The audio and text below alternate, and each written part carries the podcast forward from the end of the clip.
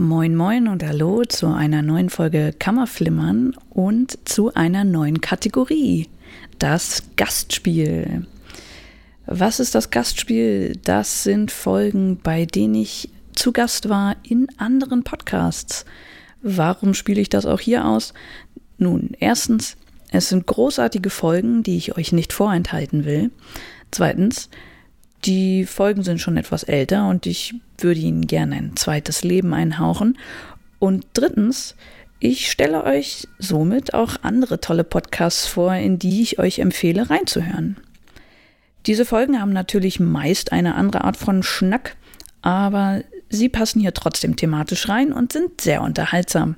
Deswegen freut euch auf neue Stimmen und tolle Menschen. Den Anfang macht eine Besprechung des großartigen Heist-Movies Heat aus dem Jahr 1995. Über diesen Film mit De Niro und Pacino durfte ich im Dezember 2022 bei Action Cult sprechen. Action Cult existiert seit Oktober 21 und wird seitdem höchst sympathisch und kompetent von Dominik Hug gehostet. Action Cult hat zum Zeitpunkt dieser Ausstrahlung bereits 80 Episoden herausgebracht, in denen es ausschließlich um Actionfilme geht. Springt doch gerne zu ihm rüber und hört rein, zum Beispiel in die Folgen 50 und 69 zu Collateral und Falling Down, denn zu diesen Besprechungen durfte ich auch zu Gast sein. Da diese Folge nun schon über ein Jahr alt ist, hier eine kurze Einordnung vorab. Kammerflimmern gab es 2022 noch nicht. Ich war in dieser Zeit Bestandteil des Podcasts Bullets und Fists. Ein Podcast von und mit Tom Burgers, den es auch immer noch gibt und der sich auch mit den Perlen des Actionkinos befasst. Also hier meine Empfehlung. Nachdem ihr diese Folge gehört habt, rüber zu Action Cult, reinhören und Dominik eine überschwänglich gute Bewertung dalassen und danach ab zu Bullets und Fists reinhören und auch dort eure Liebe dalassen. Wir Podcaster leben für eure Herzen und von euren Rezensionen, deswegen lasst den Jungs gerne was da. Und wenn dann noch ein wenig Liebe übrig ist, freue ich mich auch über euer Feedback. Jetzt geht es aber los mit einer Reise durch Los Angeles und da es eine Folge Action Kult ist, hört ihr ausnahmsweise nicht mein Intro, sondern coole Gitarrenriffs. Viel Spaß und bis zur nächsten Folge.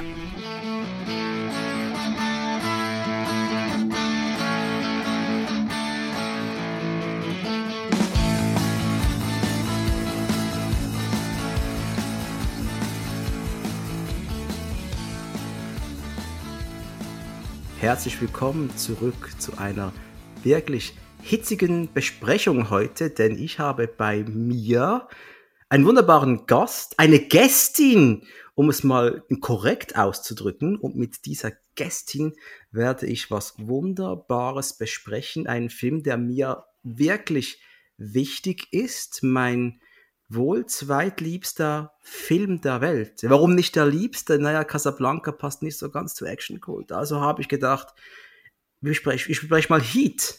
Und wer passt besser zu Heat als Anne Auzenrieb. Hallo Anne. das hat sich fast gereimt. Herzlich willkommen. Hallo, äh, danke lieber Dominik für die Einladung. Schön, dass ich hier sein kann. Ich freue mich sehr. Ähm, und vor allem freue ich mich, dass äh, du mir von all diesen Filmen, die du mir vorgeschlagen hast, das waren ungefähr 20.000, äh, dass dieser auch dabei war. Da habe ich mich wirklich, wirklich sehr geehrt gefühlt und konnte nicht Nein sagen. Ja, da muss ich auch mal sagen, äh, Anne, wir haben ja schon vor ein paar Monaten mal zum, zum ersten Mal gesprochen, dass wir es machen für, für Action Kult. Und da habe ich gedacht, okay, da kommt eine Frau. Ja, da muss man was also, Feminines nehmen vielleicht. So Charlie's Angels habe ich mhm. ja das erste, können wir Charlie's Angels besprechen. Ich so. Und ich habe dann überlegt, ich so, aber das ist doch scheiße, oder? Da haben wir in unserer Podcast-Sphäre endlich mal eine Frau. Und dann kommt der Hook und, und, und kommt mit Charlie's Angels. Die, die hört gleich wieder auf. Aber nee, ich, ich komm, ich könnte jetzt, ich könnte jetzt so einen widerlichen Stallone-Schinken nehmen, so ein richtiger Stinker. Driven habe ich mit Tom schon gemacht. So, das mit Avenging Angelo, aber das ist ja fast schon eine romantische Komödie. ich will nicht, dass die Anne diesem so Spezi eine Spezialbehandlung bekommt, aber ich kann dich auch nicht in den tiefsten B-Movie-Sumpf schicken, weil das, das, das, das tue ich ja auch mir selbst nicht mal immer an. Also, also ey, nehme ich einfach mal Heat, oder? Oder? Oder? Also wenn dann gleich ganz oben anfangen. Natürlich, natürlich. Ein, ein wunderbarer Film äh, für eine neue Persönlichkeit des äh, Podcast-Genres eigentlich. Oder Anne, du bist noch relativ neu mit dabei. Woher kennt man dich denn für die ganz Dummen unter uns? Äh, man kennt mich von äh, Bullets und Fists, wo ja auch der liebe Dominik äh, jeden Monat zu hören ist mit einer Folge. Äh, Uwe Boll. Und äh, ich spreche auch immer mit dem Tom. Alle zwei Wochen könnt ihr mich hören. Wir haben die ganze Rocky-Reihe gemacht, äh, inklusive Creed 1 und 2 und ähm, hatten jetzt äh, Escape from LA und äh, Fight Club dabei und äh, werden uns ein bisschen im Wuxia-Genre äh, jetzt bewegen. Ähm, genau, daher, daher kennt man mich und meine Stimme. Ja, das äh, war ja damals so ein Ding, als Tom mich gefragt hat, hey, äh, willst du rüberschwappen zu, wir könnten ja Action Cold und Bullets von Fist zusammenlegen. Oh. Ich gesagt, nö, Nein. Na, kein Fall. Ich das bin ja, mein eigener Chef. Herr ich habe sonst im Leben nichts zu sagen, aber ich hab, ich bin mein eigener Chef in meinem kleinen scheiß Podcast. da sag ich, was läuft. Und, das wird er ähm, sich nicht nehmen lassen. Aber ich habe gedacht, hey, einmal im Monat, da komme ich doch vorbei. Und dann hast du gesagt, ja, da ist doch der Daniel mit dabei und die Anne. Und ich, ah, die Anne, mit der hast du doch mal so überschwänglich über Armageddon gesprochen. Ja, ja das stimmt. Mach ich doch mit. Und äh, es hat jetzt ein halbes Jahr gedauert, bis wir mal gemeinsam zu zweit was aufnehmen. Aber äh, es ist auch wirklich mal Zeit. Und der Daniel, der kommt auch noch irgendwann, das sage ich jetzt schon. Oh ja. Habt ja. ihr schon einen Film gefunden? Wir haben zwei Filme gefunden. Wow. Ja. ja. Aber der Daniel ist ein vielbeschäftigter junger Mann. Mhm. Mhm. Das ja, gut, stimmt. Ich, ich, auch, aber das äh, wird noch ein bisschen dauern, aber wir schaffen es, wir schaffen es. Aber Heat, Anne, wann hast du den zum ersten Mal gesehen? Gestern. Jetzt war es schon eine Woche her. äh, zehn, zwölf Jahre vielleicht, könnte ich mir vorstellen, ja. Ähm, genau, das ist, äh, ich habe viele, viele Filme ähm, nachgeholt und Heat war auch einer dieser, dieser Schinken, die ich dann mal äh, nachgeholt habe und war auch da schon beeindruckt ähm, von von allem, von der von der Spannung vom Drehbuch, von den Hauptdarstellern, also von allen Darstellern eigentlich. Ähm, genau, er ist mir damals noch nicht äh, so aufgefallen. Das war 95, da war ich acht da, ähm, das war außerhalb meiner Zeit. Echt? So, ja. genau. Ich weiß gar hat der eine, eine 16er Freigabe, oder? Ja, ja, 16. 16 damals schon, ja. Ja, genau. Ähm, genau, deswegen kam der bei mir erst, erst äh, später aber mit sehr viel Liebe. Und ich habe ihn seitdem dann auch nicht mehr gesehen, tatsächlich. Also ich habe ihn oh. jetzt das zweite Mal oh, sehr schön. geguckt. Ein genau, deswegen. Frisch, frisch, frisch mit Gedächtnis eigentlich. Was Neues. So, genau, genau. Es war mhm. wieder, also ich kannte mich an, an vieles erinnern, so dunkel. Ähm, also die, die Restaurantszene war mir noch sehr präsent, aber ansonsten alles andere war so, hm, ja. Ähm, deswegen habe ich mich äh, auch deswegen sehr gefreut, den jetzt mal auffrischen zu können. Wie war das denn bei dir? Ja, das war so, ich habe den damals äh, auf Video noch gehabt, auf VHS. Für die Jungen unter euch, das waren so große Dinger, die hat man in ein anderes Ding reingelegt, Play gedrückt und hat ein Geräusch gemacht und, hat, und dann kam ein Film auf dem Fernseher. Das mhm. war ziemlich geiler Scheiß damals, VHS. Ich, hatte, ich hatte, auch noch VHS tatsächlich, ja, nicht Heat. Ja, ja, doch. Ja, so jung bist du auch nicht mehr an, will man sagen. ja, genau. Nein, und der, das Heat, äh, dieser Warner Brothers äh, 75 Jahre Edition, ein rotes Cover noch gehabt. Die habe ich auch die Lethal Weapon Reihe gehabt, in der gleichen Edition. Und ich fand den, ich fand ihn einfach gut. Hm. Wie Fight Club, das ist einfach gut. Ja, ja, genau. Also ist, ist in Ordnung. Kann man, kann man mal machen. Kann man machen. Ich fand, ich war, da war ich 16, so, 16. Und mhm. dachte, ah, aber hier schon nicht so geil wie Alarmstufe Rot 2. Oha. Beispiel. halt, ich habe damals die Welt, die Filme noch nicht so gesehen wie, wie später. Und ja. Äh, habe den dann auch, äh, als die VHS-Zeit vorbei war, die DVD mal geholt und dann den eingelegt, mal auf Englisch gesehen. Also gerade ich war, hey, ich schaue einen Film auf Englisch, oh, ein bisschen Mhm. was Besseres. Aber ähm, einfach habe dann geschnallt, okay, der Film ist ja groß. Also wenn du mal klares Bild hast, das nicht von VHS-Qualität verzerrt ist, das Ja. ist halt schon was. VHS hat schon vieles, vi- da ist so viel Nostalgie bei verstaubten, dreckigen VHS-Bildern, aber wenn das Bild nicht richtig geil ist, dann kann auch was verloren gehen. Und dieser Film ist einfach nur gigantisch. Von seinen Bildern, von allem. Und das habe ich erst damals geschnallt. Aber die Länge auch von 171 Spielminuten, das schaust du nicht kurz mal so vorm Einschlafen. Äh, heute ist erst, wie ich auch eher der Typ, ich schaue einen Film auch gerne mal in zwei Teilen, weil äh, es ist mir zu viel, zwei Stunden am Stück. ja, Ich, abends ich, ich kann das, ich, ich kann das schwierig. äh, komplett nachvollziehen. Ich bin abends auch, äh, ne, dann hat man endlich die Zeit so und setzt sich auf die Couch und ich bin so nach einer halben Stunde dösig so weg. Ja, das, das ist meine, meine Freundin genau gleich und meistens ist es dann so, dass ich weiß, okay, ich, kann, ich werde jetzt noch eine Stunde irgendwas schauen, aber nicht 171 Minuten. Mhm. Unter Ja. der Woche sowieso nicht. Dann will ich um Ja. zwei Uhr morgens schlafen gehen, das geht doch nicht. Und das, Und- das Schöne ist doch, ich habe dir ja geschrieben, ne? Äh, ich habe genau mit dieser Intention habe ich Heat auch angemacht. Lass mal die erste Hälfte von Heat gucken, weil äh, come on, drei Stunden, Alter, kriege ich nicht hin.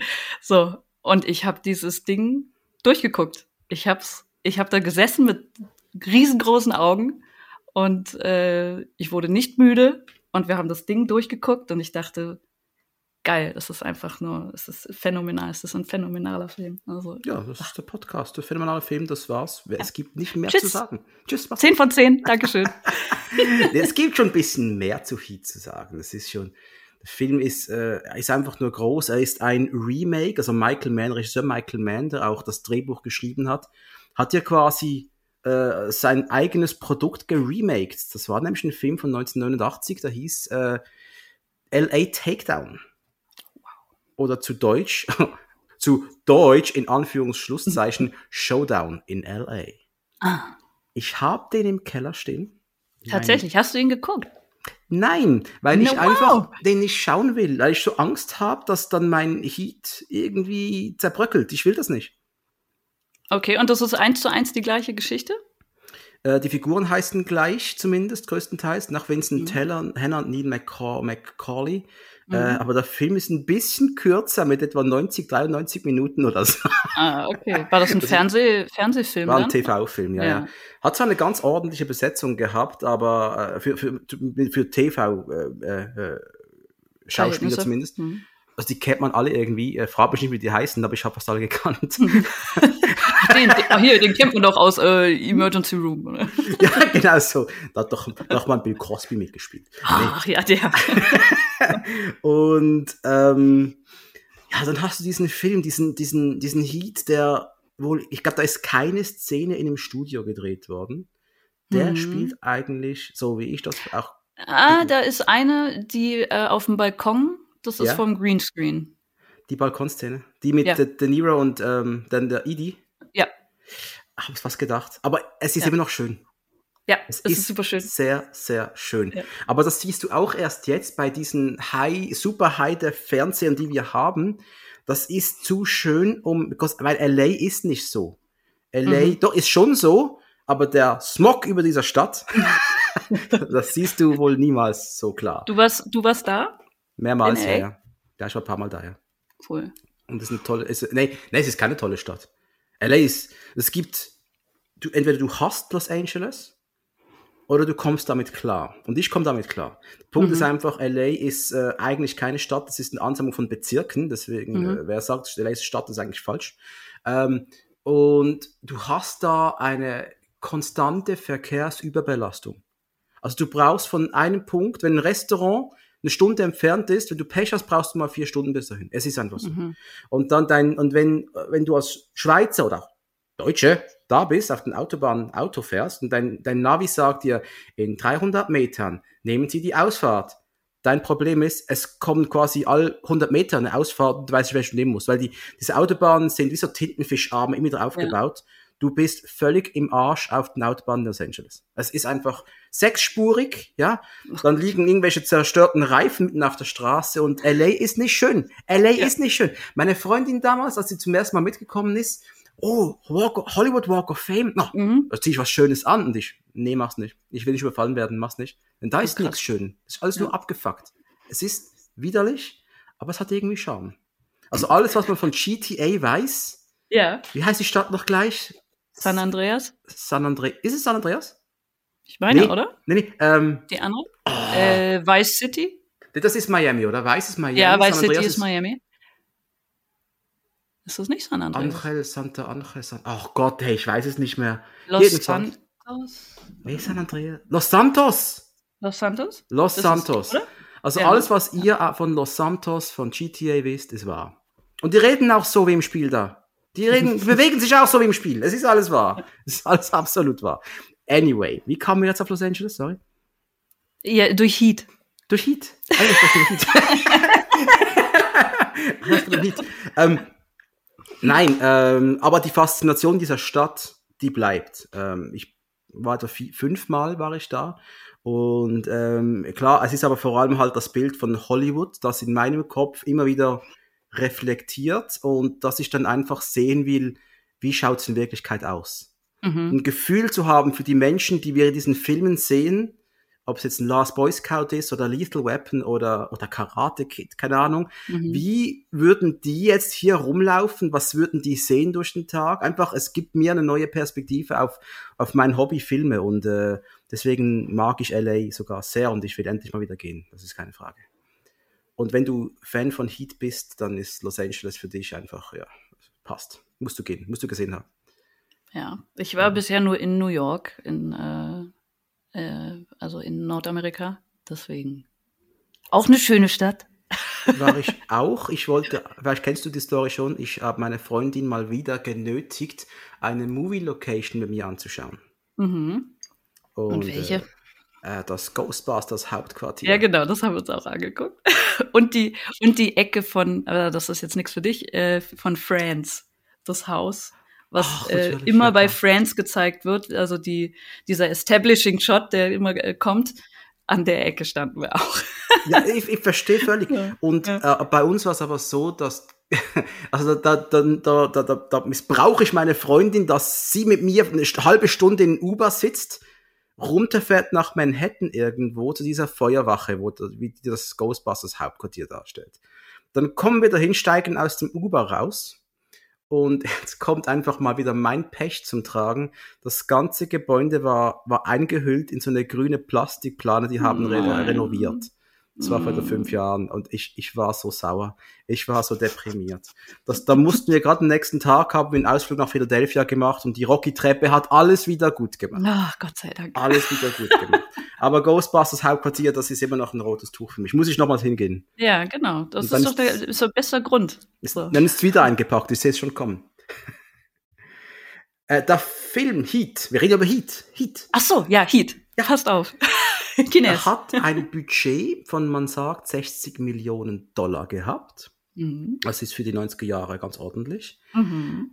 Hat weltweit 187 Millionen eingespielt. Kann man als Erfolg sehen. Und vor allem, weil es ja auch ein Film ist, der 171 Minuten dauert. Das heißt, du kannst den nicht einfach mal spontan zweimal am Abend spielen lassen. Also eine Vorstellung ist um 5.30 Uhr oder so und dann noch eine um 20.30 Uhr, keine Ahnung.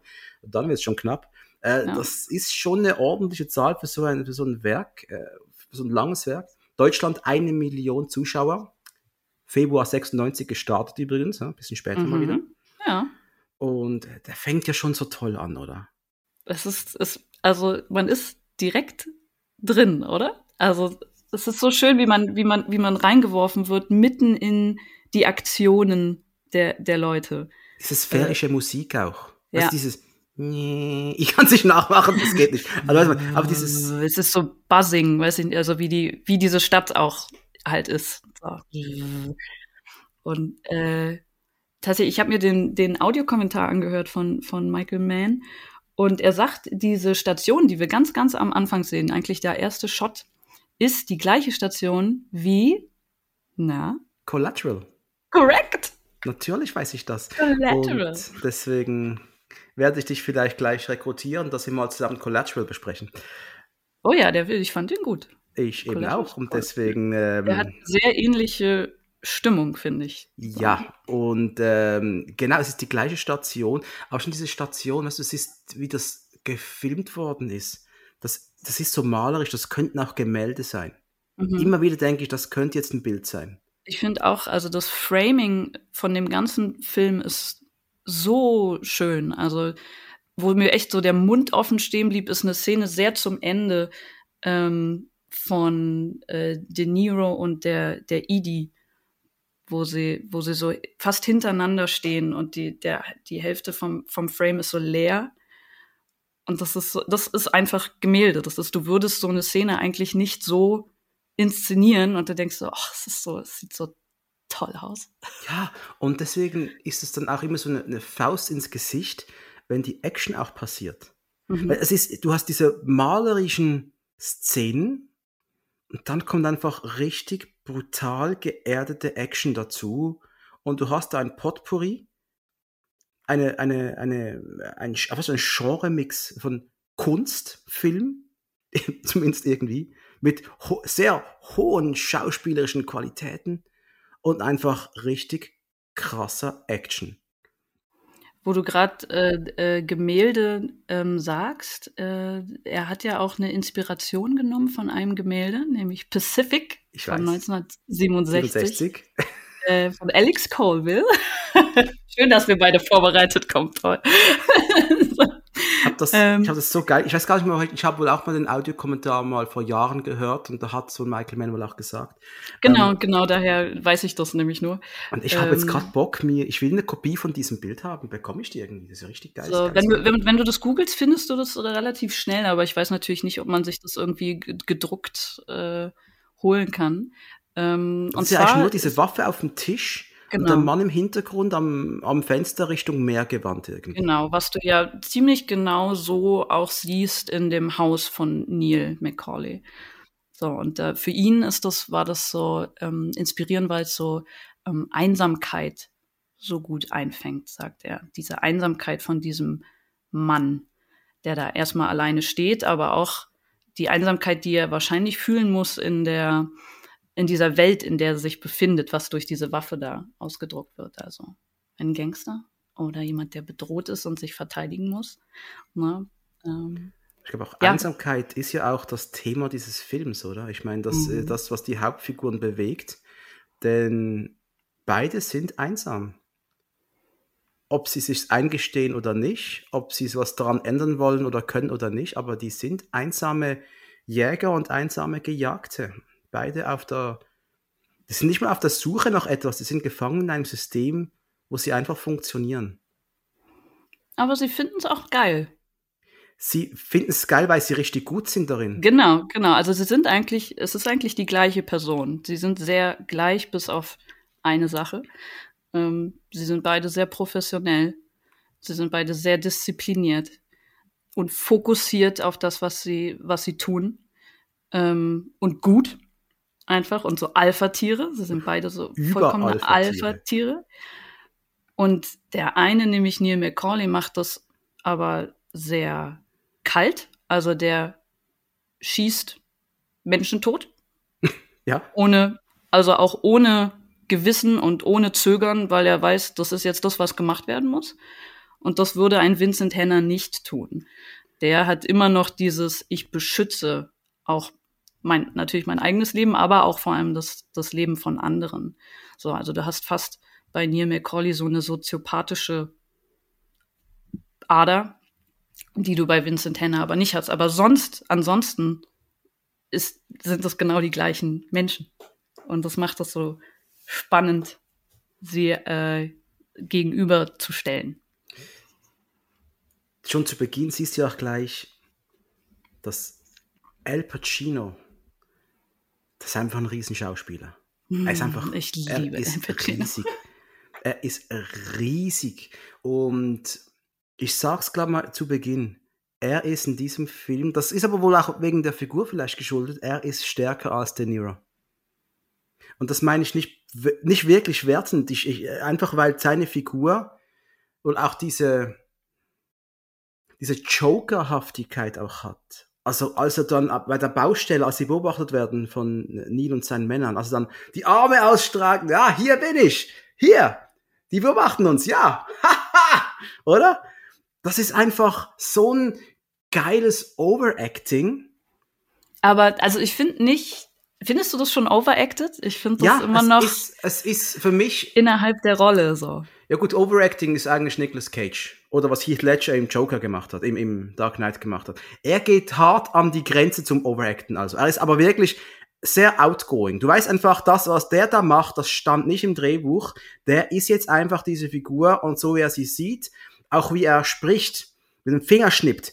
Oh, ich liebe dieses bam, Finger. Oh, bam, bam. Alter, ich habe so an einer Stelle habe ich habe ich geschrieben, Pacino schnippt sich durch den Tatort, weil er so zack zack zack und äh, ja, er, er wurde äh, öfters freigelassen, also dass er improvisieren darf. Ähm, ich glaube permanent.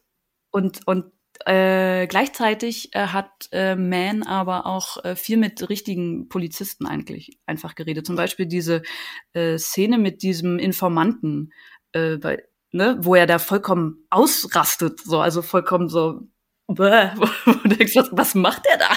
Großartig, so. großartig. Ja, su super schön. Und ähm, da hat Man im Audiokommentar gesagt, er, er hat äh, das trotzdem, das basiert trotzdem auf echten Methoden von Polizisten, die Informanten äh, immer so on the edge halten müssen. Ne? Die, du darfst nicht berechenbar sein bei Informanten. Du musst denen immer äh, so, dass die, dass die äh, aus, nicht ausbalanciert sind, sondern immer denken, oh Gott, ich bin immer noch in Gefahr, ne? Der könnte mich jederzeit einbuchten für alles, was ich hier mache. Ich muss dem immer noch was liefern können, damit ich hier weiter frei rumlaufen darf. Und das hat Pacino einfach, er wird diese Rolle. Er ist, ne, also das finde ich aber bei De Niro auch, nur er darf halt nicht so, ja, nicht glaub, so rausgehen, ja, ne? Und ich glaube, De Niro musste hier auch eher sich an, der musste steifer agieren, denn er hat einen Plan. Mhm. Er ist ein komplett durchplanter Mensch. Ja. Also seine berühmte 30-Sekunden-Regel. Alles, was du nicht in 30 Sekunden. Nee, du musst in der Lage sein, 30 Sekunden alles zurückzulassen, was um dich ist wenn die Hitze um die Ecke kommt quasi. Der Heat kommt when you feel, Genau, when you feel the heat around the corner. Und äh, das, das ist ja auch, das ist, das ist was, da kann man drüber philosophieren. Wie kann man so leben? Mhm. Wenn du permanent, du hast, dann hast du auch, dann besitzt du auch nichts. Dann hast du keine Mediabooks, lieber Tom. Da hast du nichts. nix. Du hast vielleicht ein ja, Handy, da hast du. Und, und äh, das Schöne ist, es ist ja genau so in seiner Wohnung, ne, wunderschön da am Meer gelegen, aber da ist nichts drin. Ja. Nicht mal in den Schränken, ne? Da hast du so drei Teller oder so. Äh, und es ist alles leer, äh, was auch von Val Kilmers Figur ähm, benannt wird. So, wann kaufst du dir eigentlich Möbel? So. Mhm. Ähm, er braucht keine Möbel. So. Er, er lebt für das, was er da tut und ist so diszipliniert, dass er sagt, ich muss alles stehen und liegen lassen, also will ich mich hier an nichts binden. Und der Film erzählt ja auch genau diese Geschichte, dass er diese Disziplin eben ver also verliert nicht, aber aufgibt auf einmal durch äh, Idi. Durch Idi, die das komplette Gegenteil ist, denn sie besitzt Dinge. Das ist eine hm, Frau, viele die Dinge. in eine Buchhandlung und kauft ein riesen fetten, fettes Buch über. Nee, ne Quatsch, er kauft ein Buch bei ihr. Er kauft das Buch. Ja, das aber Buch. Sie, sie, sie, sie ist ja eine Malerin, sie ist eine Künstlerin. Das heißt, du hast Dinge du hast was. Das heißt, die, ja, die ja, Frau das ist voll, vollgestopft, die Wohnung, sehr, also das lebt, wenn du da siehst, sehr warme Farben auch, äh, im Gegensatz zu seiner Wohnung, die sehr kalt, weiß, so düsterer Boden. Äh, und sie, das ist alles das warmes Licht, viele Bücher.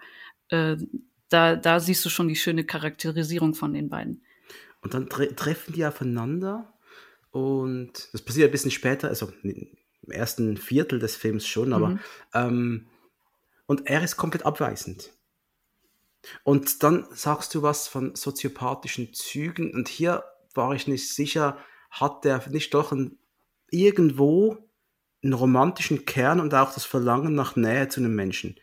Denn er, er schnallt schnell, okay, ich war an der Bar, ich bin zu abweisend, äh, ich bin in der Blabla, was, was, was hat er Ich bin in der Immobilienbranche ist tätig. Nee, nee, äh, in der Metall. Metall. Äh, Sales, Salesman. Sales, S, im Sales sind wir gut. Genau. Ist im Sales. Genau. Und Salesman, weil er noch so ein Metallbuch über Metalle hatte. Oder? Genau, richtig. Und erzählt dann ja auch, nee, nee, ich bin, ich bin Daniel, komm, äh, was, was machst du? Und äh, zeigt dann doch schnell Interesse an. Die hat doch geschnallt, oh, ich habe die jetzt gerade verletzt meiner, meiner Abweisung und das wollte ich nicht. Also Mhm. da ist schon irgendein ein Gespür für Menschen, scheint er zu haben, aber der ist so professionell in dem, was er tut. Der, also Ich glaube, wenn er, wenn er so komplett soziopathisch wäre, könnten wir auch nicht mit ihm connecten, weil es ist ja, Ja. wichtig, dass wir trotzdem Sympathie für ihn em empfinden und dass wir uns ja auch irgendwo freuen, dass er diese Hand ausstreckt und mit Idi was eingeht. Vor allem, wenn er ähm, ein paar Szenen später in der, in der Restaurantszene sie dann anruft, also mit, äh, eine andere Restaurantszene, wo er mit seinen Buddies zusammensitzt und die sitzen alle mit ihren Frauen und Kindern dabei und er merkt, oha, ich sitze hier ganz alleine. tolle Und Szene. Und das ist, das ist da, da ist Ja. nämlich auch genau dieser Schritt. Es hätte dieser One-Night-Stand sein können für ihn. Keine Attachments, ne? Das ist ja seine Disziplin, seine Routine. So. Und das ist der Moment, wo er entscheidet so, nee, irgendwas fehlt mir halt doch. Ich sehe ja, dass es hier, es funktioniert ja es anscheinend. funktioniert, bald, genau, ne? richtig, es funktioniert. Ja, und ich glaube, da ist der, der Moment, wo wir auch connecten können und uns, uns freuen und, und auch für ihn sind. So, ach, es wäre doch schön, wenn er das alles schafft und dann nach Neuseeland geht und, ne? So, er ist doch ein weil guter Mensch. ich, ne, genau, genau. Er Er ist ist doch, guck mal, guck mal, er ruft sie doch an. So, er ist doch ein Mann, der anruft. Mensch. Ich hätte Idi auch angerufen. Ich finde Mhm. Idi toll. Ich finde die Frau richtig, ganz, ganz toll, ganz, ganz toll gespielt. Auch diese, diese, diese verwuschelte Frau, ganz verwuschelte Haare, Künstlerin, äh, irgendwie wirkt sie aber auch nerdig verpeilt irgendwie, großartig. Ja, aber so, so, also ein sehr großes Herz. Ja, so, und das, das, sehe ich da. so, und das, und das ist für mich diese große Stärke dieses Films, dass ich von praktisch jeder Figur, nicht von allen, von fast jeder Nebenfigur, hast das, das Gefühl, da ist ein riesen, riesen Hintergrund Mhm. und du kannst über diese Figuren noch massiv mehr wissen. Ich komme noch darauf zu sprechen. Und bei Idi, von ihr bekommen wir ja doch ein bisschen was, aber auch nicht zu Ja. viel. Wir wissen relativ wenig über sie. Ja, Aber das stimmt. Ey, und dann hast hey, und sorry, diese Schauspieler. Hey, komm, hey, Natalie Portman. Alter! Natalie Port Das habe ich komplett vergessen, dass diese ich auch. Ich, ich, das ist Natalie Portman. Ich habe den Film jetzt auch zwei Jahre nicht gesehen. Ich habe noch vor ein paar Jahren äh, für das Kultmagazin einen Artikel über Heat geschrieben, äh, genannt Heat, filmische Perfektion.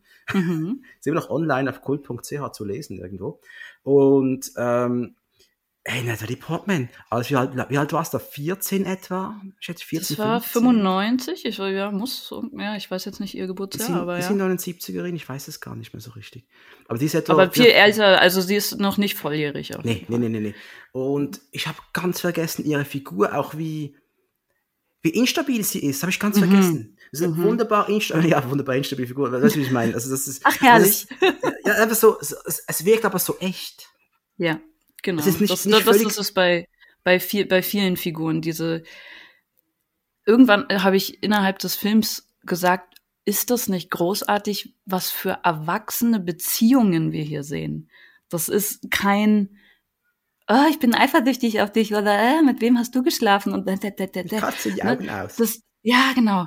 Sondern das sind reale Probleme und erwachsene Menschen sprechen wie erwachsene Menschen über diese Probleme. Und das ist so schön, es zu sehen und nicht sich irgendwie über so oberflächlichen Scheiß zu unterhalten. Und da geht Heat immer über den Film raus und wird kurz real. Weil, Mhm. weißt du, weißt du, was ich meine mit, wenn die Realität ein Film wäre, wäre strunzlangweilig, okay? Aber äh, das sind diese extrem realen Momente, die äh, Heat äh, filmisch reflektiert wie kaum ein anderer Film zuvor. Die Figuren sind echt. Ähm, das, das ganze Leben, das, die Szenen in diesem Film, so künstlerisch sie sind, sie wirken echt.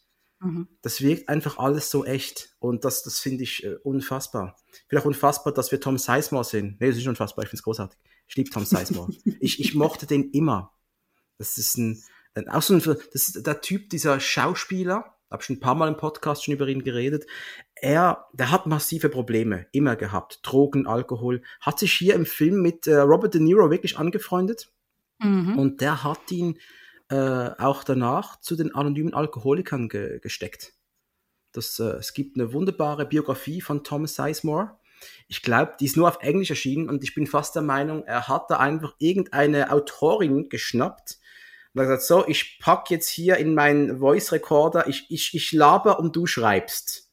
Und, aber das ist eines der geisten, einer der besten Filmbiografien, die ich je gelesen habe, einfach weil es so natürlich wirkt und der auch alles eine Verfehlung da ist. Da, da, ist. da ist wirklich alles drin. Wenn ich sage alles, dann meine ich alles.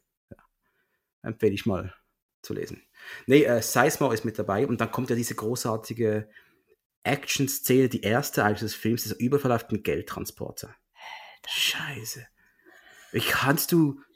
Es ist, ich finde, ich finde den schon, schon geil, weil, weil, ist es eigentlich der subtilste Soundtrack ever? Also, es, es hat nur immer, immer so Percussion, so, so, so fast so nur so Trommeln, so. Und du weißt ja gar nicht, was passiert, ne? Das habe ich ganz am Anfang gesagt. Du wirst so reingeworfen, mitten äh, in, in das, was sie machen, aber du hast ja keinen Plan eigentlich, was sie, was haben die da eigentlich vor? Und dann fahren die halt so einen so einen gepanzerten äh, Banktransporter, fahren sie einfach mal um. Und wie der fällt, ich meine, wie das Teil fällt, das ist halt schon heftig. Und was noch heftig, was ich, was ich, und das ist, das ist mir jetzt zum ersten Mal richtig aufgefallen, als die die Tür aufsprengen. Mhm. Wie wunderbar die Autoscheiben zerplatzen. Oh. Da, da, da, da, da, da. Ich fand oh. schon vorher, ich fand schon vorher den Moment, dass das Ding fällt um und dann hast du eine Einstellung von, von diesem umgefallenen Auto und da ist so eine Fahne davor und das, das ist so zwei oder drei Sekunden ist dieser Shot in Stille. So, und du, du darfst erstmal verarbeiten, okay, wir haben hier gerade in Wirklichkeit ein Auto umgefahren, was wohl gar nicht so einfach war. Sie mussten das äh, Auto wohl an einer Seite so sehr mit Gewichten beschweren, damit das überhaupt umkippt. So. Aber ich war sehr beeindruckt von diesem Shot danach. So dieses kurze. Und dann kommt die Explosion und die, die Autoscheiben. Das ist so schön. Das ist das Timing. Das Timing ist so perfekt da, da, da, da, da, da. Das ist einfach wow. Ähm, ich finde es auch geil, eben nochmal, da, da kommt ja eine Nebenfigur nach der anderen. John Voight ist mit dabei, Kelsey Williamson ist mit dabei, alles Darsteller aus den 90ern, die ich so unfassbar mag, oder?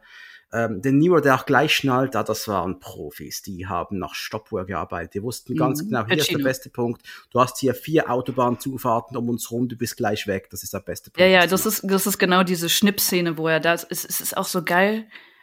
Ich, es ist, hat ja was wahnsinniges, attraktives, Menschen zuzusehen, so, so die Profis sind und die so Dinge können, oder? Das ist so, ah, das ist so, ich find's richtig geil, so. Und wie er auch sagt, so, weil jemand fragt, ah ja, guck mal, da oben ist eine Kamera, sollen wir da mal raufgucken, ob da was passiert ist? Ah ja, das ist bestimmt gelöscht, aber versuch's trotzdem. So. so, das, es ist schön, ah, Profis beim ihrem ja, Arbeit genau, zuzuschauen. Profis dabei zuzuschauen, was, was sie einfach gut können. Das, du denkst so, oh ja, geil, ich wäre auch gern so in irgendwas. Das ist großartig. Sag mal, äh, dann, und dann ist ja eben, dann kommt diese Abendessensszene, die erste eigentlich, die sie hatten. Sag mal, alles sieht, wie sie miteinander funktionieren. Da Val Kilmer ist da, äh, mit, mit, mit Ponytail, also mit, mit der geilsten Friese ever, ja. Ever. und auch was nicht vergessen dürfen, die haben diesen komischen, diesen Wayne Grow an Bord geholt für diesen Coup.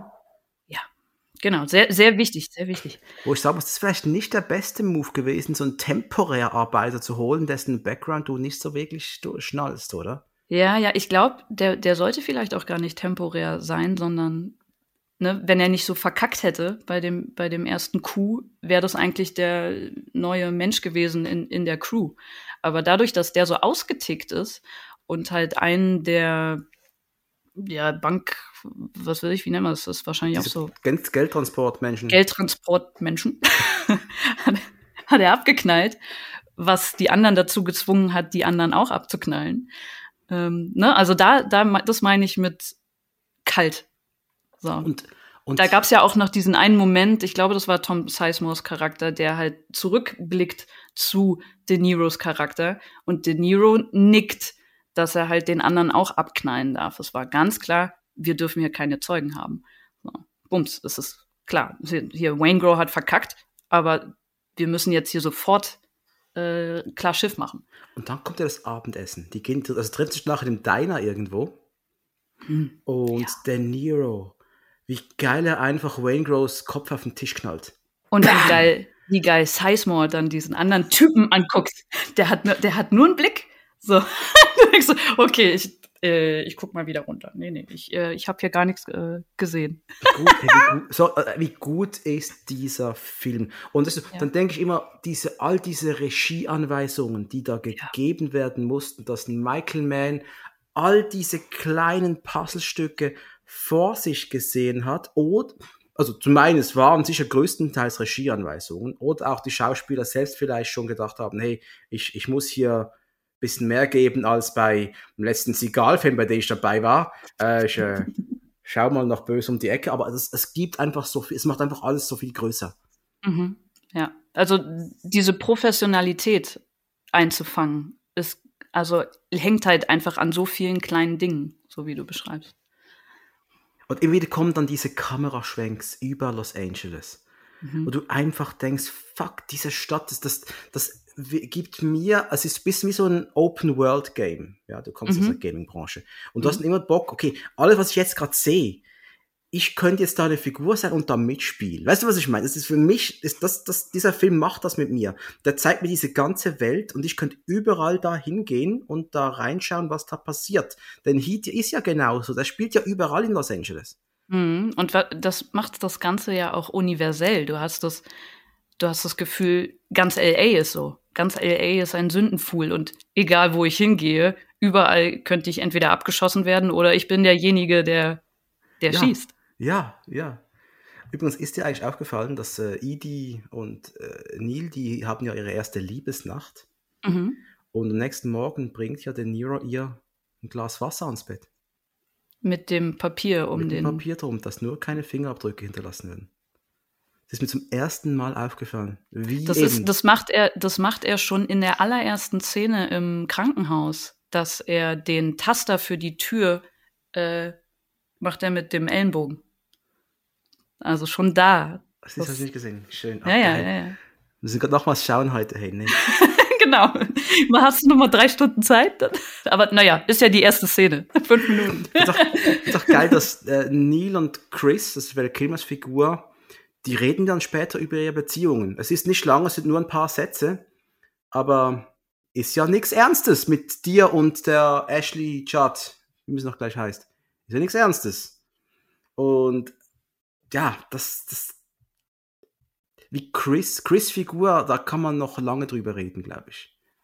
Die ist halt sehr abgefuckt, ne? Also der, der begibt sich in so viel Gefahr jeden Tag und dann verzockt er dieses Geld direkt gleich wieder. Also da allein diese Prämisse, da weißt du schon, welche Probleme vorprogrammiert sind in dieser Ehe mit Kind. Der, dieser Typ begibt sich nur in Gefahr, um danach dieses fucking Money wieder zu verzocken. Ich würde ausrasten. Ja, und gleichzeitig habe ich immer das, das ist so bei einer, der ersten Figuren, was ist so der Hintergrund von Chris? Ich will es wirklich wissen. Der scheint ein Scharfschütze zu sein, der war mal im Krieg. Es war 1995, es war wohl frühe 90er in, äh, ach Gott, in, im Irak, nehme ich mal an. Das ist ein Scharfschütze. Was, wie hat er, wie hat er seine Frau kennengelernt? Also eine Freundin. Was ist passiert mit ihm? Was für eine, was für eine mentale Krankheit hat er? Was ist seine Familie? Du weißt, dieser Film macht all die Fragen auf, ohne sie zu stellen. Bei mir zumindest. Ich will mehr wissen. Das ist eigentlich, hast du hier eine Miniserie von etwa 20, 10 Folgen mindestens. Mhm. Ja, und du könntest in jeder Folge, genau, überall. jede Folge eine Figur. Ja, das ja. ist einfach, also, dass dieser Film das macht. Was der mit meinem Gehirn macht, wenn ich den schaue, das ist einfach großartig. Das ist großartig. Ähm, Neil mischt sich ja dann auch irgendwann mal in die Beziehung zwischen Chris und heißt sie Charlene? Äh, warte, ich hatte es mal Charlene? aufgeschrieben. Bin schlecht mit Namen. Charlene. Charlene, ja. Charlene. Er mischt sich ja ein und macht ja effektiv Druck, äh, dass sie ihn quasi nicht verlässt. Naja, du, hast diesen, diesen Moment vorher, den du gerade angesprochen hast. Also der Chris äh, hat wieder mal Geld verzockt und schläft bei ihm, also bei äh, Neil. Und dann sagt er, Alter, was, was, was geht denn hier? Also, jetzt sag doch mal. So. Sagt, ja, ne, das bin halt ich. Ja, ist denn das jetzt hier was Ernstes zwischen euch oder nicht? So, und dann kommt halt genau dieses Zitat mit den 30 Sekunden. Ne? Du weißt, wenn hier mal die Kacke am Dampfen ist, dann müssen wir verschwinden. Bist du bereit, sie loszulassen? Und er sagt einen wunderschönen Satz. Er sagt, The sun, wie sagt er? The sun sets, rises and sets with her. Mhm. Ja. So, also sprich, Alter, mein Leben ist nichts wert ohne diese Frau. So, was man natürlich auch metaphorisch als Antwort auf äh, sehen kann, so, Alter, du kannst nicht leben ohne Beziehungen. So. Und das hat er wiederum dann zum äh, Anlass genommen, sie zu beschatten und dann zu sehen, aha, bei ihr, äh, sie hat was am Laufen mit Hank Azaria, mit äh, Chief Wiggin. ähm, und da weiß er, was, was für seinen Freund Chris auf dem Spiel steht, wenn, wenn diese Frau jetzt geht. Aber jetzt frage ich dich, ging es ihm um Chris als Mensch oder um Chris als Teil seines Teams? Denn das habe ich mich in der Szene auch gefragt. Chris muss funktionieren. Das sagt er auch fast schon wörtlich. Er need, he needs to function. Und ich bin nicht sicher, und das, ich glaube, das, das ist das Geile. Und da hast du wieder diese, diese soziopathische Komponente. Ja dass du nicht weißt, ist es ihm wirklich wichtig, wie es seinem Freund geht? Ist er überhaupt sein Freund? Denn ganz ehrlich, du musst alles in drei Sekunden zurücklassen, auch deinen Freund, dann hast du keinen Freund. Ja, aber ja. Er, er, trägt ihn auch, ne? Wenn er angeschossen wird, dann trägt er ihn die ganze Zeit. Also er hätte ihn auch liegen lassen können. Ja. So, also ich finde schon, es ist, du kannst beides parallel sehen. Du hast einfach unfassbar geile Szenen, wir haben es schon gesagt. Und einer der weiteren Szenen, das ist mir auch erst jetzt aufgefallen, mhm. diese Szene am alten Autokino. Wo Welches du. Ist das? das ist dieser Platz, da äh, siehst du, da ist eine Über, was ist eine Übergabe? Also der Nero ist da und trifft einen Achso, wo die, wo die im, Auto. Also, das ist schon das. wo, wo De Niro und seine Crew im Auto sitzen? Also im das De Niro, De Niro ist allein auf dem Platz, wartet in einem Auto auf einen anderen Typ. Mm. Der will ihm was übergeben. Ah, so, ja. Die, diese Geldübergabe. Genau, diese Geldübergabe, ah, ja, ja. ja, ja, ja. Genau. ich habe mich da nicht, weil ich, die Szene, das ist, die, du hast zuvor eine, ein Birds, heißt Birds View runter, aber ich glaube, die haben so eine Fisheye-Linse genommen. Der, der ganze, das ganze Platz hat so einen runden Touch, irgendwie so abgerundet irgendwie. Und das ist auch so, so, ein, so eine richtig geile Shooting-Location. Einfach einen alten, abgefuckten Platz, der aber irgendwie was Schönes darstellt. Und dann ist ja Chris da, beschützt nochmal seinen Boss, Scharfschütze Chris. Riesige Schießerei, mitten am Tag. ist okay, kann man machen in Los Angeles, ist normal. Aber wieder so, so wuchtig, ne? Also diese, diese, dieses Scharfschützengewehr, wie ist das so? Das sind diese Geräusche, die dieser Film macht. Und das ist ja erst der Anfang. Das wird ja noch. It might get loud später im Film, aber. oder? Und da kommt ja auch. Die nächste war schon fast schon Wayne Grow und die Prostituierte. Du siehst ja Wayne Grow, der, der, der ist ja noch am Leben. Das ist auch das Ding, ne? Also die, die, die Gang war vorher im Diner mit Wayne Grow und, und trennt sich von Wayne Grow. Eigentlich wollen sie ihn eigentlich wollen sie ihn killen, aber die Bullen kommen vorbei und äh, er kann sich äh, wegschleichen. Was die einzige Szene ist, wo ich denke so, äh, aber ihr seid doch Profis, das wäre euch, glaube ich, nicht passiert. So, also da, das ist das Einzige, wo ich sage so. Wayne Grove war einfach zu schnell weg, das hat mich genervt. Der war zu schnell weg. Der ist ja wie Ninja weg gewesen. Ja, genau. Er war halt einfach so, so wie in so einem Comic, so flupp, ja, war er weg. 30 Sekunden später war er weg. Ja, genau. Und nirgendwo, du hast ihn nicht mehr rennen sehen oder irgendwas. so, das war so das einzige, ja, uh, okay. Und ich habe ihn dann aber vergessen über die nächsten Szenen. Und dann kommt nämlich diese Prostituierten-Szene und ich dachte, oh fuck, Wayne Grove ist noch da, scheiße, der spielt noch eine Rolle, fuck. und dann killt er nämlich diese Prostituierte, Aber was du wie? nicht weißt siehst. Du, du siehst es nicht, aber es ist ja auch nur eine kurze Szene. Aber allein als er zu begreifen gibt, du hast gerade Besuch vom- Sensenmann. Mhm. Äh, Das ist das, was du nicht hören willst. Nie. Ja, ja, und bei ihr auch, auch das, wie das Gesicht so umswitcht von, sie denkt, sie schmeißt hier ihren, ihren Kunden raus und dann so diese, diese Realisierung von dem, oh fuck.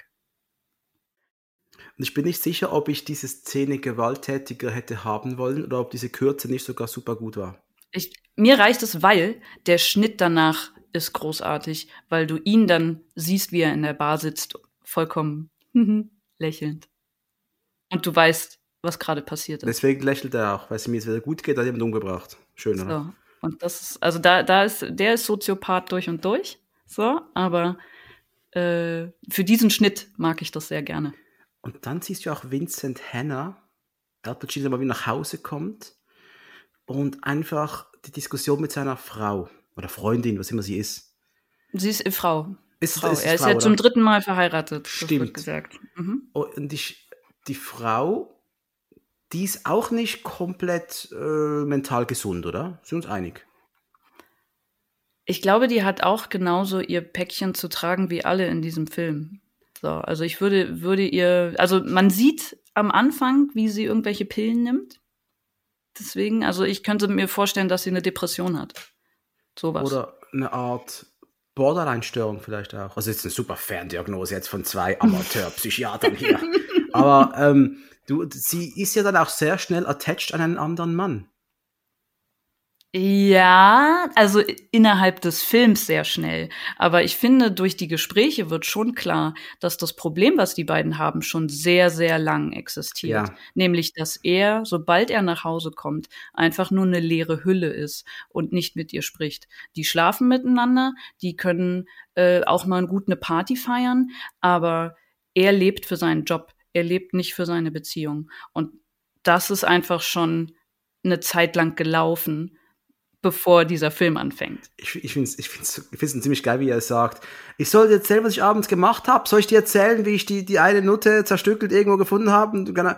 Äh, ja, das, das kann er nicht erzählen. Das ist, das ist nicht so gut fürs Abendessen-Gespräch. Ja, Ja, und, und sie, ihr, ihr Satz danach ist so wunderschön, weil, weil sie sagt dann, ähm, you live in the realm of dead people. So, das ist deine, das ist deine Realität. Und das ist ja auch das, was er dann in dem, in dieser großartig fantastischen Restaurantszene erzählt, nämlich seinen Traum, äh, dass er von diesen toten Leuten auch immer noch träumt.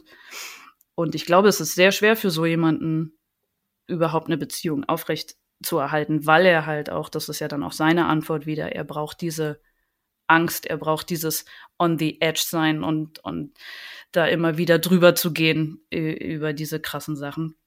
Und kann das nicht, er kann das nicht wegreden und dann ist er äh, gelöst. So, er braucht diese Anspannung, um genau so zu funktionieren, wie er halt das immer gemacht hat. keeps me sharp. On the edge. Genau. Zack. Knick, knick, knick. Schnack. Oh Gott, El Pacino, Alter. Oh, ich lieb, ich lieb ihn so. Ey. Hast du mal 24 gesehen? Äh, möchtest du auf David Palmer ansprechen? Ja, danke. ich habe mich, ich habe den Menschen nicht erkannt, muss ich sagen. Ja, wir äh, reden von einem Nebencharakter, Gespielt von Dennis Äh, Haysbert. Dennis Haysbert. Ich habe den nicht erkannt und ich habe hab dann danach gegoogelt und äh, auf IMDb sehe ich ein Bild und denke so, ah, den kennst du irgendwoher, den kennst du irgendwoher. Und dann siehst du so unten, wo, woher kennt man diesen Menschen? 24 Präsident David Palmer. Und ich dachte, yes, genau. Der in vier Staffeln und einer Folge Parma gespielt hat, bis er, Spoiler, erschossen wurde. Ah, Ich weiß gar nicht, wie viele Staffeln 24 ich gesehen habe. Nicht alle auf jeden Fall. Ähm, Ich hab's geliebt. aber ich hab's geliebt. ja, ich, ich fand das, das war so ein geiles Konzept, oder? Hat mich Das auch war so traumatisiert. Geiles Also, Konzept. Ich habe das gesehen 2006 rum ich war gerade zwischen zwei Jobs, ich hatte ein paar Wochen keine Arbeit, weil ich gerade einen Vertrag fertig, der nächste fing an. Und dann habe ich mir die ersten vier Staffeln auf Empfehlung eines Freundes geholt. Ich habe die reingesuchtet. Und das Schlimme war, ich habe mir in einem Abend habe ich mir fünf, sechs Folgen gegeben. Es war Staffel drei und ich ging schlafen mit dem Wissen, dass äh, Jack Bauer gerade seinen Chef Ryan, Ryan Chappelle erschossen hat. Mhm. Auf, dem, auf, dem, auf diesen Zuggleisen. Weil Terroristen haben gesagt, wenn du deinen Chef nicht erschießt, dann machen wir Bumm, keine Ahnung, oder Giftgasanschlag. Und dann erschießt er seinen Chef. Und damit ging ich schlafen. Und ich habe im Traum ging das weiter. Das ging richtig. Das, diese Serie hat mein Brain gefuckt. Und zwar richtig. Das ist echt krass gewesen. Hey, das war Bauer. doch gute TV-Zeiten, ey. Mein ja. Gott. Lieber Herr Burgas, haben Sie mal 24 gesehen? Nicht? Bestimmt nicht. Bestimmt nicht. ja, Tommy. Tommy. Ja, Dennis Haysbert. Der, der hier äh, Donald Breeden spielt. Und ich weiß nicht, ob dieser ähm, Name tatsächlich auch mal auftaucht im Film. Mhm. So, weil er, äh, ich habe dann ihn immer nur in meinen, in, in meinen Notizen habe ich ihn, ah, der schwarze Nebencharakter. so, ja, ich muss auch schon, wie heißt er eigentlich? Don wie heißt der Don. Und hat eine Freundin, der kommt frisch aus dem Knast, das erfahren wir, nimmt einen Job an diesen Diner, hat einen scheiß Chef und du, du spürst einfach, die Frage ist, was für Regieanweisungen haben die Leute bekommen? Mhm. Aber das wirkt einfach so, als ist da im Untergrund unter diesen Menschen, da gibt es einen riesigen Unterbau oder Überbau, wie man es anschaut. Die, die, Figuren sind so vielschichtig. Ich will mehr wissen. Wollen Sie mehr wissen über Don? Yes, bitte. Ich will ja, und, bitte. Und gib mir mehr. Ich will wissen, was ist passiert. Warum kam er ins Gefängnis? Wie kam er wieder raus? Obwohl Sie vielleicht sagen, ich weiß nicht mehr. Wie, wie hat er seine Freundin kennengelernt? Wie, was hält die beiden zusammen? Wie leben die beiden? Was arbeitet sie? Ich will alle Probleme wissen. Das ist ja auch ein, fast eine Gesellschaftskritik da kann man aus dem, kommt aus dem Knast, will wieder äh, Fuß fassen, versucht sein Bestes. Wäre der vielleicht von seinem Chef anständig behandelt worden, hätte er vielleicht diesen Job nicht angenommen. Wer weiß es? Wir wissen, wir wissen es nicht. Ich finde, diese ähm, Figur macht es auch wieder universell, weil wir, wir erfahren so wenig und sie ist so austauschbar in dem Moment, dass wir, das ist, könnte sogar als Kommentar auf dieses System gesehen werden. So, du bist äh, jemand, der aus dem, äh, aus dem Gefängnis entlassen wird und du versuchst Fuß zu fassen und das ist so einfach in einer versündeten Stadt wie LA einfach wieder reinzurutschen und zack bist du tot. Das geht ja wirklich. In diesem Film geht es sogar sehr schnell. Und ähm, ich weiß, es, wir haben schon immer einiges, ich glaube, du kannst nicht über jede Szene in diesem Film sprechen, denn ich habe auch einiges ausgelassen. Wir haben so ein bisschen die, so die Highlights. Ja, du bist jetzt sehr gesprungen tatsächlich. Ja, sonst, sonst wir, wir würden fünf Stunden aufnehmen, glaube ich. Das ja. ist ähm, du hast ja dann irgendwann Neil hat ja eine Überwachungsoperation laufen. Nee, Quatsch, Vincent hat eine Überwachungsoperation laufen. Die wissen, dass da Gangster zu Werke sind. Die wissen noch nicht, wer es genau ist. Und da kommt ja diese Szene, die hocken, die Polizei hockt im Last, in diesem Last, in diesem Truck drin und sehen auf, also da gibt es ja wirklich einen Staring-Contest zwischen Al Pacino und Robert De Niro einfach über Kameras. Du siehst nur. Die sich ja aber nicht sehen. Sie, also, also Al Pacino sieht De Niro, aber De Niro sieht Al Pacino nicht. aber du, trotzdem sieht er ihn, weil er weiß, er ist da. Ja, ja, er ja. Weiß, ja. Und das macht, das da. macht ihn, das macht ihn halt wieder so, so professionell. Ne? Alles, was er hört, ist ein dumpfes Geräusch aus einem dieser Laster. Also die überfallen da gerade irgendwas, äh, was man auch nicht so richtig erfährt, was sie da eigentlich machen. Sie drehen halt irgendein krummes Ding. So, äh, ist halt in der Szene auch nicht wichtig. Ähm, und die Polizei sitzt gleichzeitig im, im Laster und überwacht. Und dann einer fällt um, so ein Depp, ja? Du denkst auch so, fucking Idiot. Ich habe echt gedacht, dass Pacino macht den Typen platt. Ich habe völlig, ich, ich habe echt gedacht, da passiert noch was. Aber nee, sie wird nicht mal erwähnt. Und, und De Niro hält draußen Wache und dann kommt dieses Geräusch und dann kommt dieses El Pacino, ne, frontal, close, also Nahaufnahme Nahaufnahme, De Niro, beide gucken in die Kamera und es wird so hin und her geschnitten. Das ist ein Nachshot, sein Gesicht ist ganz weiß, ganz weißes Gesicht. Und dann, genau, das ist nämlich die, der Shot auf diese Infrarotkamera, mit der sie das beobachten und äh, De Niros Augen sind schwarz und er so ganz weiß, also so ein maskenhaftes Gesicht und ich so, oh, es ist so großartig inszeniert. Ist so gut. Es ist so mega gut.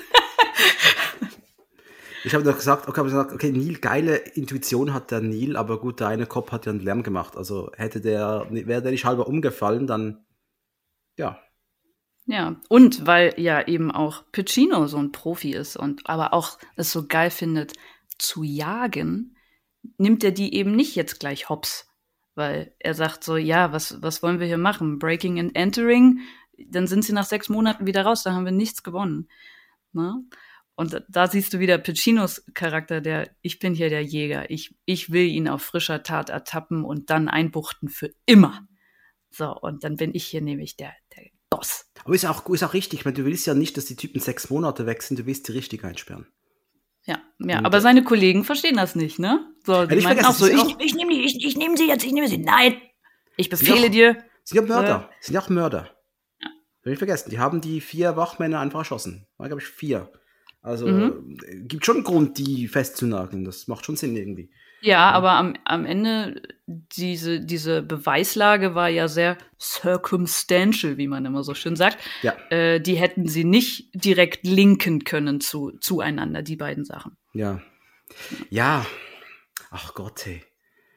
Und es, das sind auch gerade die Momente, das, das, das, Vincent jagt Neil, es folgt eben dann irgendwann diese Szene auch eben in diesem Hafen am Tag zwischen den Containern, wo er ganz genau weiß, okay, die Typen haben uns gerade verarscht. Die beobachten uns jetzt, die schauen uns zu und äh, Vincent nimmt noch, macht seine große Show da, Arme. Ja! Ja, Danke. gut gemacht. Ja, die Ja, sind, die ist gut, die sind gut, gut, ne? gut, die sind gut. die sind gut. Es ist auch so geil, dass er immer drauf kommt. Ich finde so seine, seine drei anderen, die er da immer mit hat, ja, die sind schon auch professionell, so, aber er ist immer, er ist immer der Kopf, er ist immer der, der schnippt und weiß, was Sache ist. Und Aber sagt, was ein, ha! Ist gut. Genau. Ist gut. Ist gut, Er- weil er es nämlich auch geil findet, eine Herausforderung zu haben. Ne? Der Jäger will halt auch nicht einfach äh, das Nilpferd abschießen, was einfach am Wasserloch steht, sondern der will den Puma, der sich versteckt und wegrennt und äh, vielleicht auch mal über seiner Schulter sitzt. Ja, und doch, irgendwann hast du doch einen Moment, wo eigentlich, äh, die werden ja alle genaht von der Polizei. Äh, die Polizei wird genaht, genaht von, den, von den Gangstern. Die werden ja richtig genaht und sie haben ja eigentlich nichts. Und irgendwann, ich weiß nicht mehr, wie er es geschafft hat. Er wusste dann einfach, dass Neil unterwegs ist auf der Das habe ich, da habe ich auch diese Connection habe ich nicht hingekriegt. Danke. Äh, wahrscheinlich haben sie ihn dann doch, also sie haben ja alle irgendwie dann getappt. Also sie haben ja die, die ähm, Handys, oder waren das damals schon Handys, die, die Telefone, Pager? die, die Pager. ähm, äh, haben sie ja alle verbuggt, dass sie zuhören können und wahrscheinlich äh, haben sie, konnten sie dann doch mal Neil verfolgen, dass sie das, dem Auto gefolgt sind. Ja. Nehme ich an. Aber ich habe tatsächlich auch das nicht richtig hingekriegt. Warum weiß er jetzt, dass Neil auf diesem Highway fährt? Ne? Aber das ist ja auch so geil. Er fährt ihm nach, er stellt ihn. Auch sch- schon die Szene, der Nero im Auto schnallt, okay, ist ein Cop hinter mir, Waffe schon mal so unterm Bein bereit. Mhm. Mhm. Der Nero kommt aus, äh, Pacino kommt aus dem Auto, auch schon die Waffe bereit, wie die, die beiden, und beide wissen, Beide da macht wissen jetzt aber keiner einen falschen Move gerade. So, und aber, aber genauso, es ist, es wird zu keiner Sekunde irgendwas gefaked. Von wegen, dass Pacino jetzt ankommt, ach, hier steigen Sie doch mal aus, hier Kontrolle oder so. Nein, nein, nein. Beide wissen, worum es geht. sie wissen beide, wer sie sind. So. Und also sagen sie, lass, lass mal einen Kaffee trinken. Und diese Szene ist wohl auch in Wirklichkeit mal passiert. Der, ähm, der Michael Mann hat einen, einen Freund, Chuck irgendwer, äh, Norris. der genau, Chuck Norris, weil der kann's. Ähm, der bei der Polizei gearbeitet hat und der hatte genau so ein Gespräch mit dem äh, echten Neil McCauley. Also ich glaube, was diesen Film auch so geil macht, ist, dass Man alle Figuren auf echte Menschen basiert hat. Und dadurch, dadurch hast du wahrscheinlich dieses Gefühl von, diese Figuren sind so viel größer als das, was wir hören und äh, sehen. Und dass diese Szene mehr oder weniger so abgelaufen ist, also dass ein Bankräuber und ein Polizist mal am Tisch saßen und Kaffee getrunken haben und beide voneinander wussten und sich beide respektiert haben und dann wieder getrennte Weg zu gehen, ist für mich so. Das ist großer. Obwohl die haben einfach da zusammen Kaffee getrunken, die haben gesagt, hey, hast du gestern die Dodgers spielen sehen? Ja, scheiße, aber richtig scheiße. Ja. Das war niemals so schön malerisch wie hier im Film, aber trotzdem, das, äh, die, die, die, die Idee, lass uns Kaffee trinken. Ich fahre fahr mir nach. Ja, und das ist so, ja, es ist kein Ding so, nee, ich, ich äh, fahre jetzt hier weg, ne? Ich versuche jetzt hier dich zu verlieren ist oder kein so. Thema. Ist gar kein Thema. Nee, nein.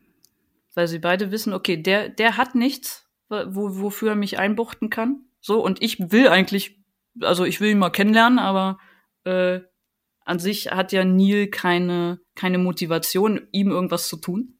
Richtig. Ja. Richtig. Und du hast auch keinen Bock, den für ein halbes Jahr einzubuchten, weil dann der Fall verschwindet nicht von deinem Tisch. Das ist, wenn, wenn, wenn bei der Arbeit irgendein Thema um, um eine Woche aufgeschoben wird. Ich hasse das. Ich will es jetzt erledigt haben. Jetzt, und zwar komplett. Oder? Und ähm, dann fahren die in ein Restaurant. Jetzt erzähl doch, jetzt, jetzt erzähl doch mal. Erzähl doch mal. Du erzählst und ich mach mal hier das Licht an. Mach du das bitte. Ich hoffe, du hörst mich. Du kennst die Geschichte ja sowieso schon. Also, ich war vor einigen Jahren zum ersten Mal in Los Angeles und äh, habe dann gedacht, hey, ich gehe mal mit meiner Freundin irgendwo schick essen. Also gehen wir doch dieses eine Restaurant, wenn es das gibt, da, wo die gegessen haben, oder Kaffee getrunken haben, in Heat. Und das gab es damals noch. Das hieß Kate Mantellini. Ich glaube, es war am Wilshire Boulevard. Und wir, wir waren da und es sah effektiv genauso aus wie im Film. Mit dem Unterschied, dass du überhalb dieser Küchen, dieser Küchenzeile, die du da hast, du siehst direkt in die Küche rein, hast du oben überall äh, Bilder aus, aus dem Film. Mhm. Und äh, Essen war super. Ich glaube, wir haben da Frühstück gehabt. Ja, wir haben da irgendein Frühstück gehabt, genau. Und es war großartig.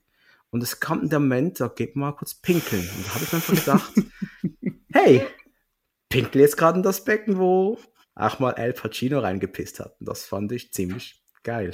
Muss ich einfach mal so sagen. Das ist, also da wäre ich auch mal auf die, aufs Männerklo gegangen.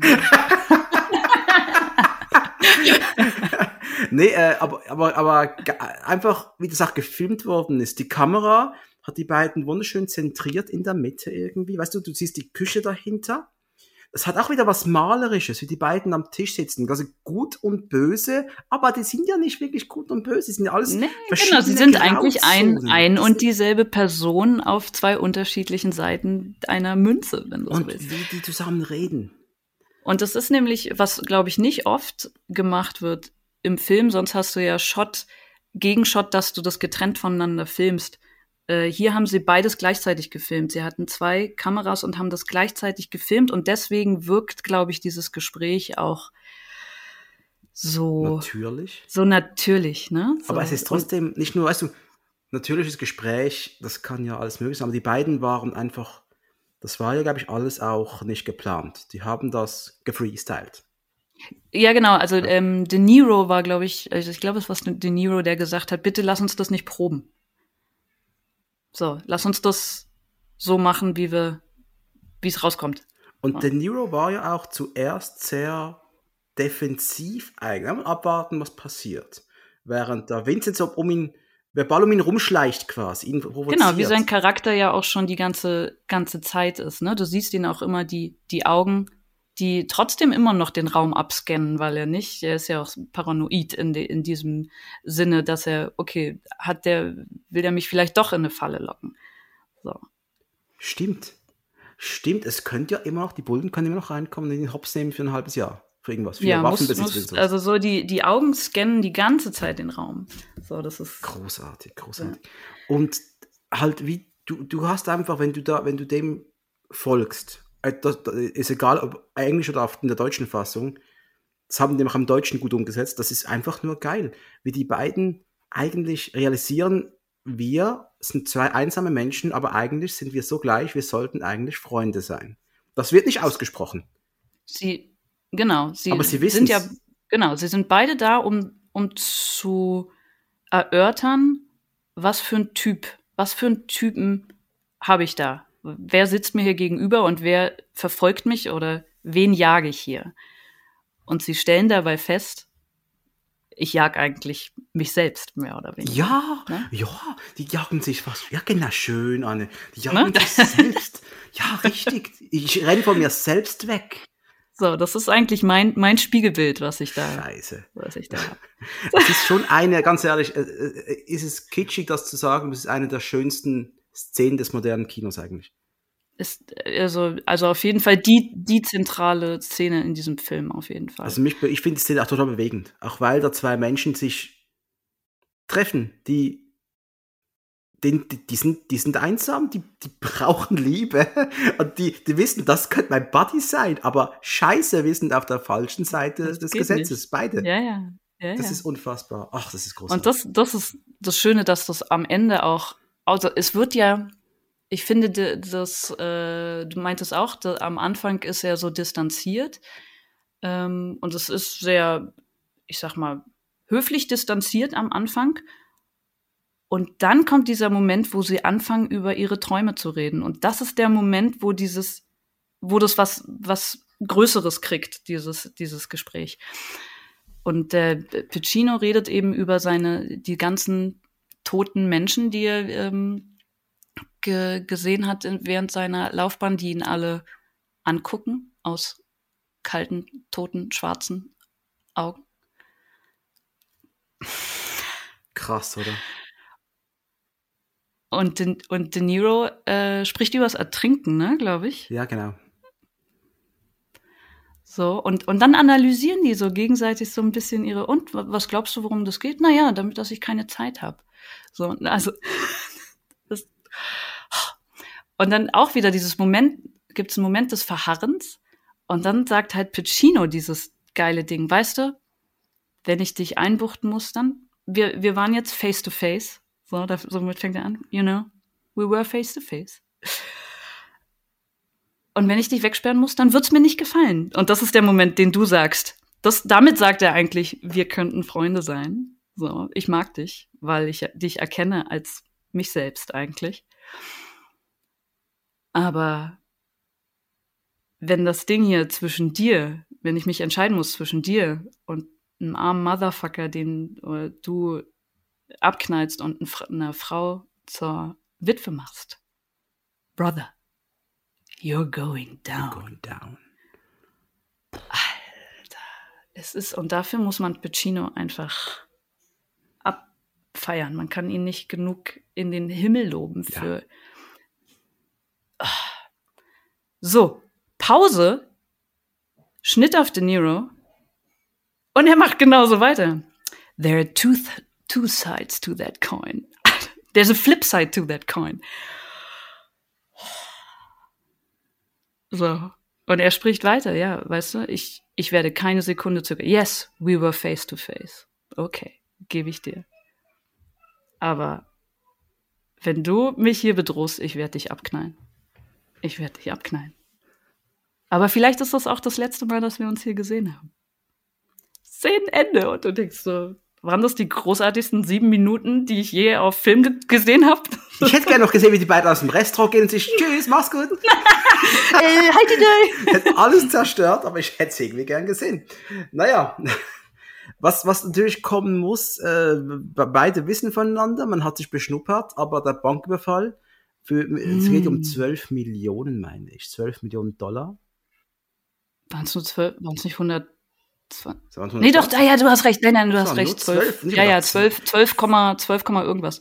Genau. 12 Millionen würde ich nicht machen. Ja, aber also den, diesen, dieses Ding, was sie da vorher gedreht haben, das war ja, glaube ich, nicht mal eine Million. So dieses mit dem Banktransporter.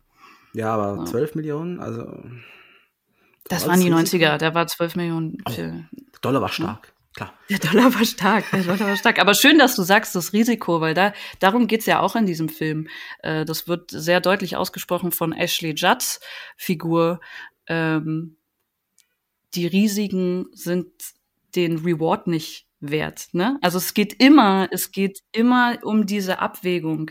Äh, ist es das wert? Ist es das wert? Auch als äh, sie dann mitgekriegt haben, ne? also nach diesem, was wir erzählt haben, in diesem Transporter, äh, der äh, De Niro hat die, dieses kle- kleine Ding, was sie gedreht haben, abgebrochen, weil er gemerkt hat, okay, die Bullen sind an uns dran, gibt's ja diesen Moment, dieses, wir kommen mal alle zusammen und entscheiden, wollen wir diese, diesen Banküberfall wirklich drehen. War das der Moment, wo, wo Daddy Trio angerufen hat, ich werde beobachtet, ich werde beschattet, ich komme nicht? Na, da, davor, wo sie sich auf dem Parkplatz Ja. treffen, Ach ja, genau, ja, ja, ja. das Ding davor. So, und er fragt jeden, wollt ihr noch dabei sein? ja.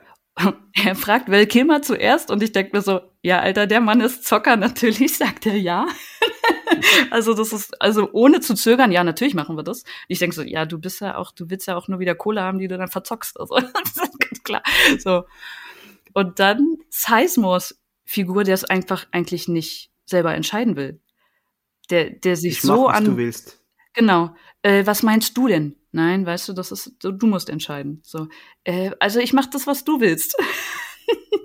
so und der eigentlich noch das die gesetzteste Figur ist mit glücklicher Frau und und Ehe, so so wie es äh, rüberkommt. Tom. Sizemore, eine gesetzte Figur mit glücklicher Ehe und Frau. Das kann man sich so eigentlich kaum vorstellen. Siehst du? ähm, aber er sagt, ja, okay, wir, wir machen das. Und, und Danny Trejo sagt halt auch, ja, wir machen das. Der halt leider in dem Film so ein bisschen zu kurz kommt von den Vieren, finde ich. Ja, du kannst, es, es geht einfach nicht mehr. Mehr geht einfach nicht. So, genau, weil halt auch, der heißt ja auch noch Trejo in dem Film. Sie haben ihm nicht mal einen anderen Namen gegeben. Sehr innovativ, Mr. Man. Sehr innovativ. Ähm, aber der, aber der, der klingt sich ja dann aus, weil er beschattet wird. Ich kann das nicht machen. Und dann wird dieser Don rekrutiert. Genau, dieser äh, David Palmer. David Palmer. Das David, Präsident fährt ein Auto, das ist auch nicht schlecht. Und ähm, ja, der Banküberfall passiert. Und du siehst ja dann auch, du weißt ja sicher, dass Christopher Nolan sich für The Dark Knight schwer inspiriert hat von, von Heat, von die ganze Überfall. Und das, das sieht man auch, auch bei, nur hast du bei The Dark Knight noch mehr das Gefühl gehabt im ganzen Film von Bedrohung. Mhm. Bei Dark Ja. Knight wirst du permanent, jede Szene bist du unsicher. Bin ich hier sicher oder nicht? Das habe ich bei Heat nicht. Bei Heat fühle ich, ich fühle mich wohler bei Heat. Heat, Heat hatte immer halt dadurch, dass Heat ähm, diesen krassen zweiten Fokus auf diese Beziehungen setzt, hast du da immer Momente, in denen du also aufatmen kannst und sagst, okay, hier, ich bin hier kurz sicher. Ja, ja, richtig, richtig. Und äh, du hast einfach so einen riesigen Spannungsfaktor, weil du siehst jetzt, okay, es passiert was. Dem, und ich denke ich denk immer, wie, bis zu welchem Moment kannst du noch zurückgehen? Du gehst mit dem, mit dem Gewehr, mit Maske, ab welchem Moment ist es so spät, dass du nicht mehr Rückzieher machen kannst? Ich fand schön, was da Man gesagt hat im, im Audiokommentar, weil in, in diesem Film geht es um Entscheidungen. Und sobald im Film ein Charakter eine Entscheidung gefällt hat, das ist der Punkt, wo alles andere, was danach passiert, passieren muss. Also dieser Moment, den ich gerade beschrieben habe, auf dem Parkplatz, das war der Punkt des Rückzugs. Nicht innerhalb der Bank. Nicht innerhalb des, oh Gott, ich gehe ich gehe jetzt doch raus. Nein. Der Moment der Entscheidung ist für alle Figuren in diesem Film die, da, wo der, der Würfel fällt, wenn Ja. du so willst.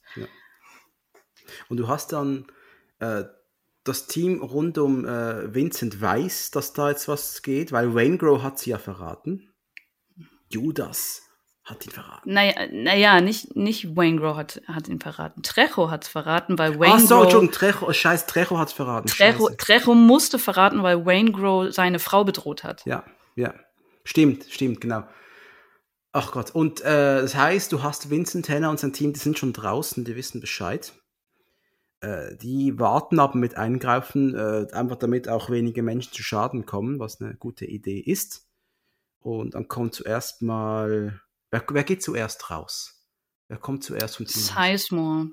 Ähm, aber, aber davor, ich finde den, den Banküberfall an sich, der ist so wunderschön ruhig ins, inszeniert.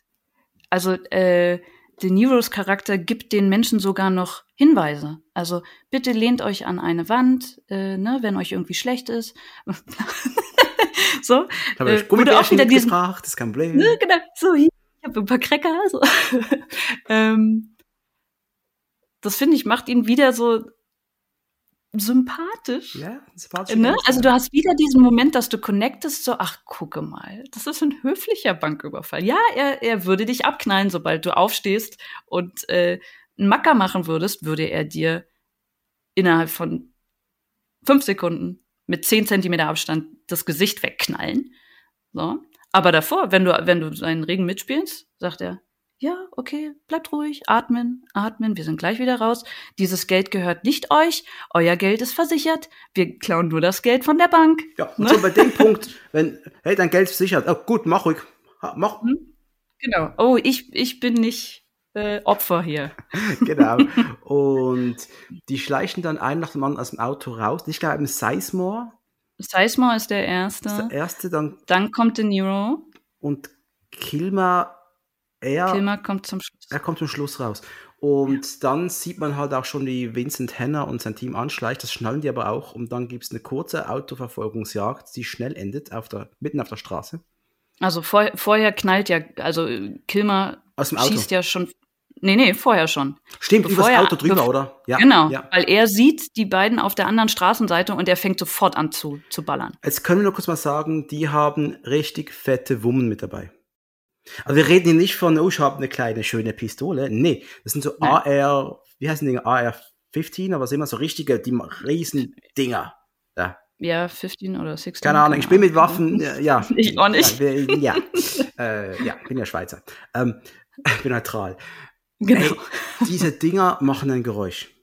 Ich, ich hätte das so gerne im Kino erlebt. Ich glaube, du mhm. hättest, du hättest mhm. geschüttelt ohne Ende. Da, da, da, da, da, da, da, da, da, da, da. Die Polizei wummt zurück mit etwa der gleichen Waffe, also ähnliche Dingern. Das knallt und kracht ohne Ende. Ich fand es noch spannend, dass, äh, dass Val Kilmer in etwa die Trefferquote eines Star Wars Sturmtrupplers hat. er ist halt, er ist halt ein Sniper, Mann. Er kann hier nicht auf Close Combat. Genau, der kann das nicht so gut. Aber hey, das, was da und hast, weißt du, wie die, wie die Wagen zerschossen werden? Wie das Zeug die, die, das hat genau. so, eine, so einen Bums, so einen krassen Bums. Dass du einfach sie haben das weißt, wohl wirklich, hey, also das waren richtige Einschusslöcher. Sie haben das wohl vorher, haben sie die zerschossen und dann haben sie die so, so wieder zugeklebt und dann so mit Special Effects so diesen Kleber da wieder runtergerissen. Ähm, ja, also es sind die echten Einschusslöcher von diesen Waffen. Das ist einfach crazy. Und äh, eben auch das Sounddesign dieses Films ist einfach unfassbar. Also wie sich das Teil anhört, man darf den nicht leise schauen, man muss den wirklich ein bisschen lauter schauen. Und dann haben deine Nachbarn richtig, richtig Freude. Weil es Heat ist, ich habe die Freude. Oh, da schaut sich Heat an. Geil, Dominik. Ach ja, ich, den schalte ich auch mal gleich ein. Auch herrlich. Was wirklich krass war halt das Ende von Tom Sizemore. Tom Sizemore, der sich noch ein Kind schnappt. So, der ist also die, ähm, weil Kimmer wird angeschossen, äh, De Niro kann ihn wegzerren und äh, sie, sie schaffen es äh, weg äh, glaube ich. Ich, ich hab's gar nicht im, ja. Ähm, der Don wird direkt am Steuer, buff, Der kann tot. schon, der ist genau. Scheißtag. Und Tom Sizemore schafft es halt noch ein bisschen wegzurennen, äh, in eine Kindergruppe, ein Kind bleibt stehen und er hebt dieses Kind hoch.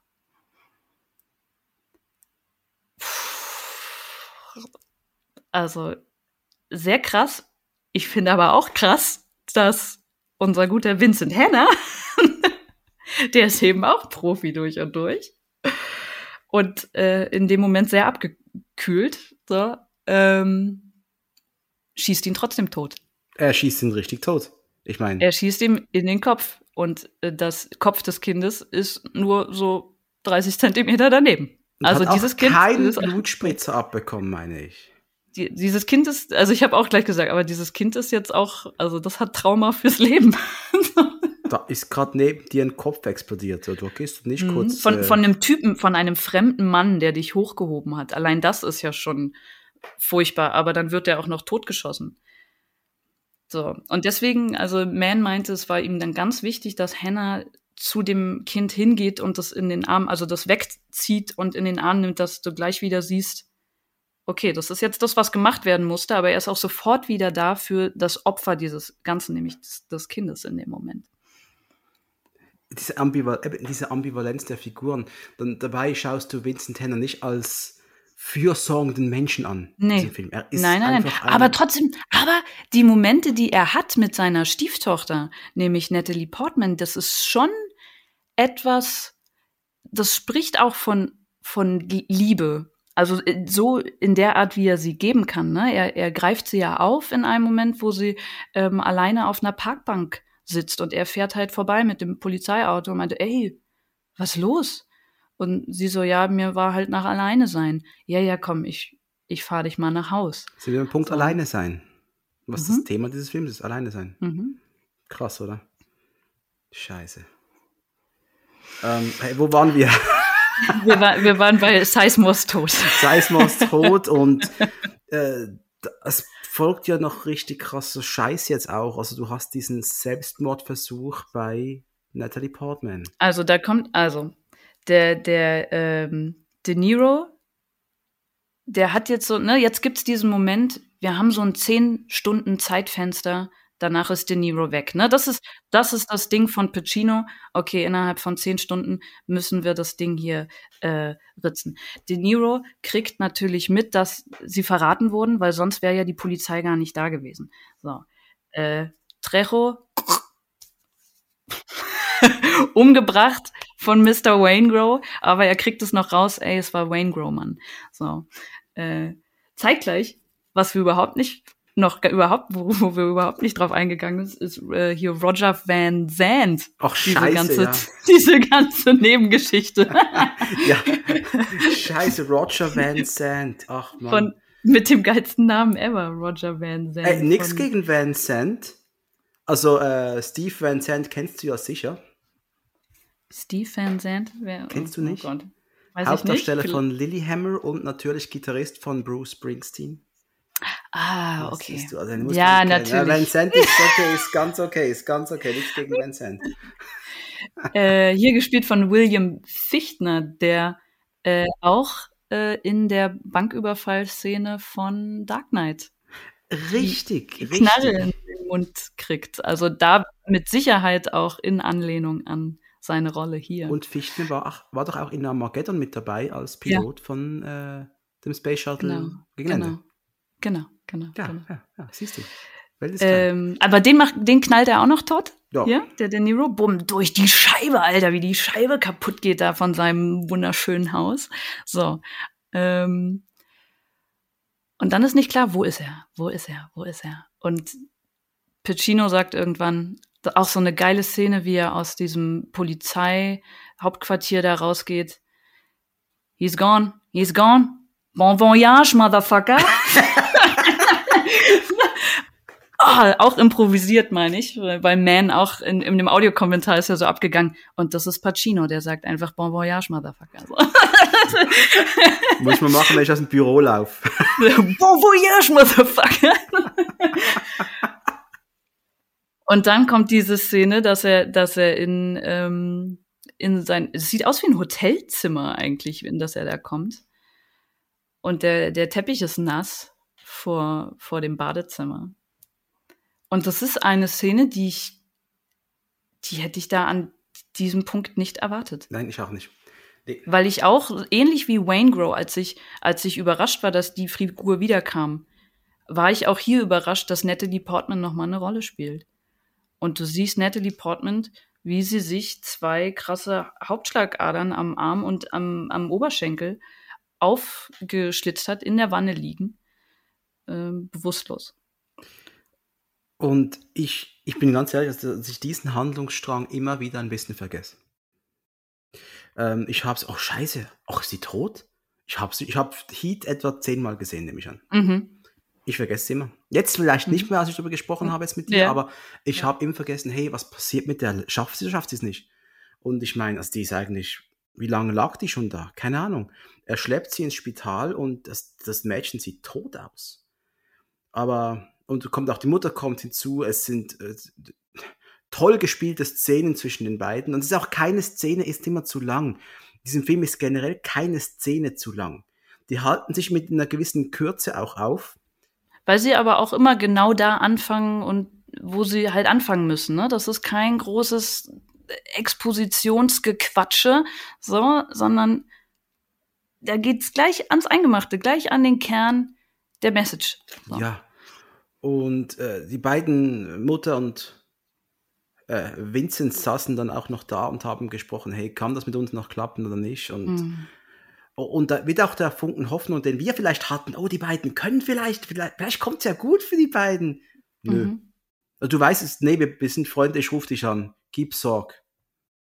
Mehr, mehr, hast, mehr gibt's nicht zu sagen. Und ich weiß, du, du weißt auch wohl, Pacino wird auch weiter auf die Kleine achten, jetzt erst recht, aber ich glaube, der da ist fertig. Die Beziehung ja, ist kaputt. Und auch, auch da wieder die, diese, diese erwachsene Entscheidung, auch hier wieder.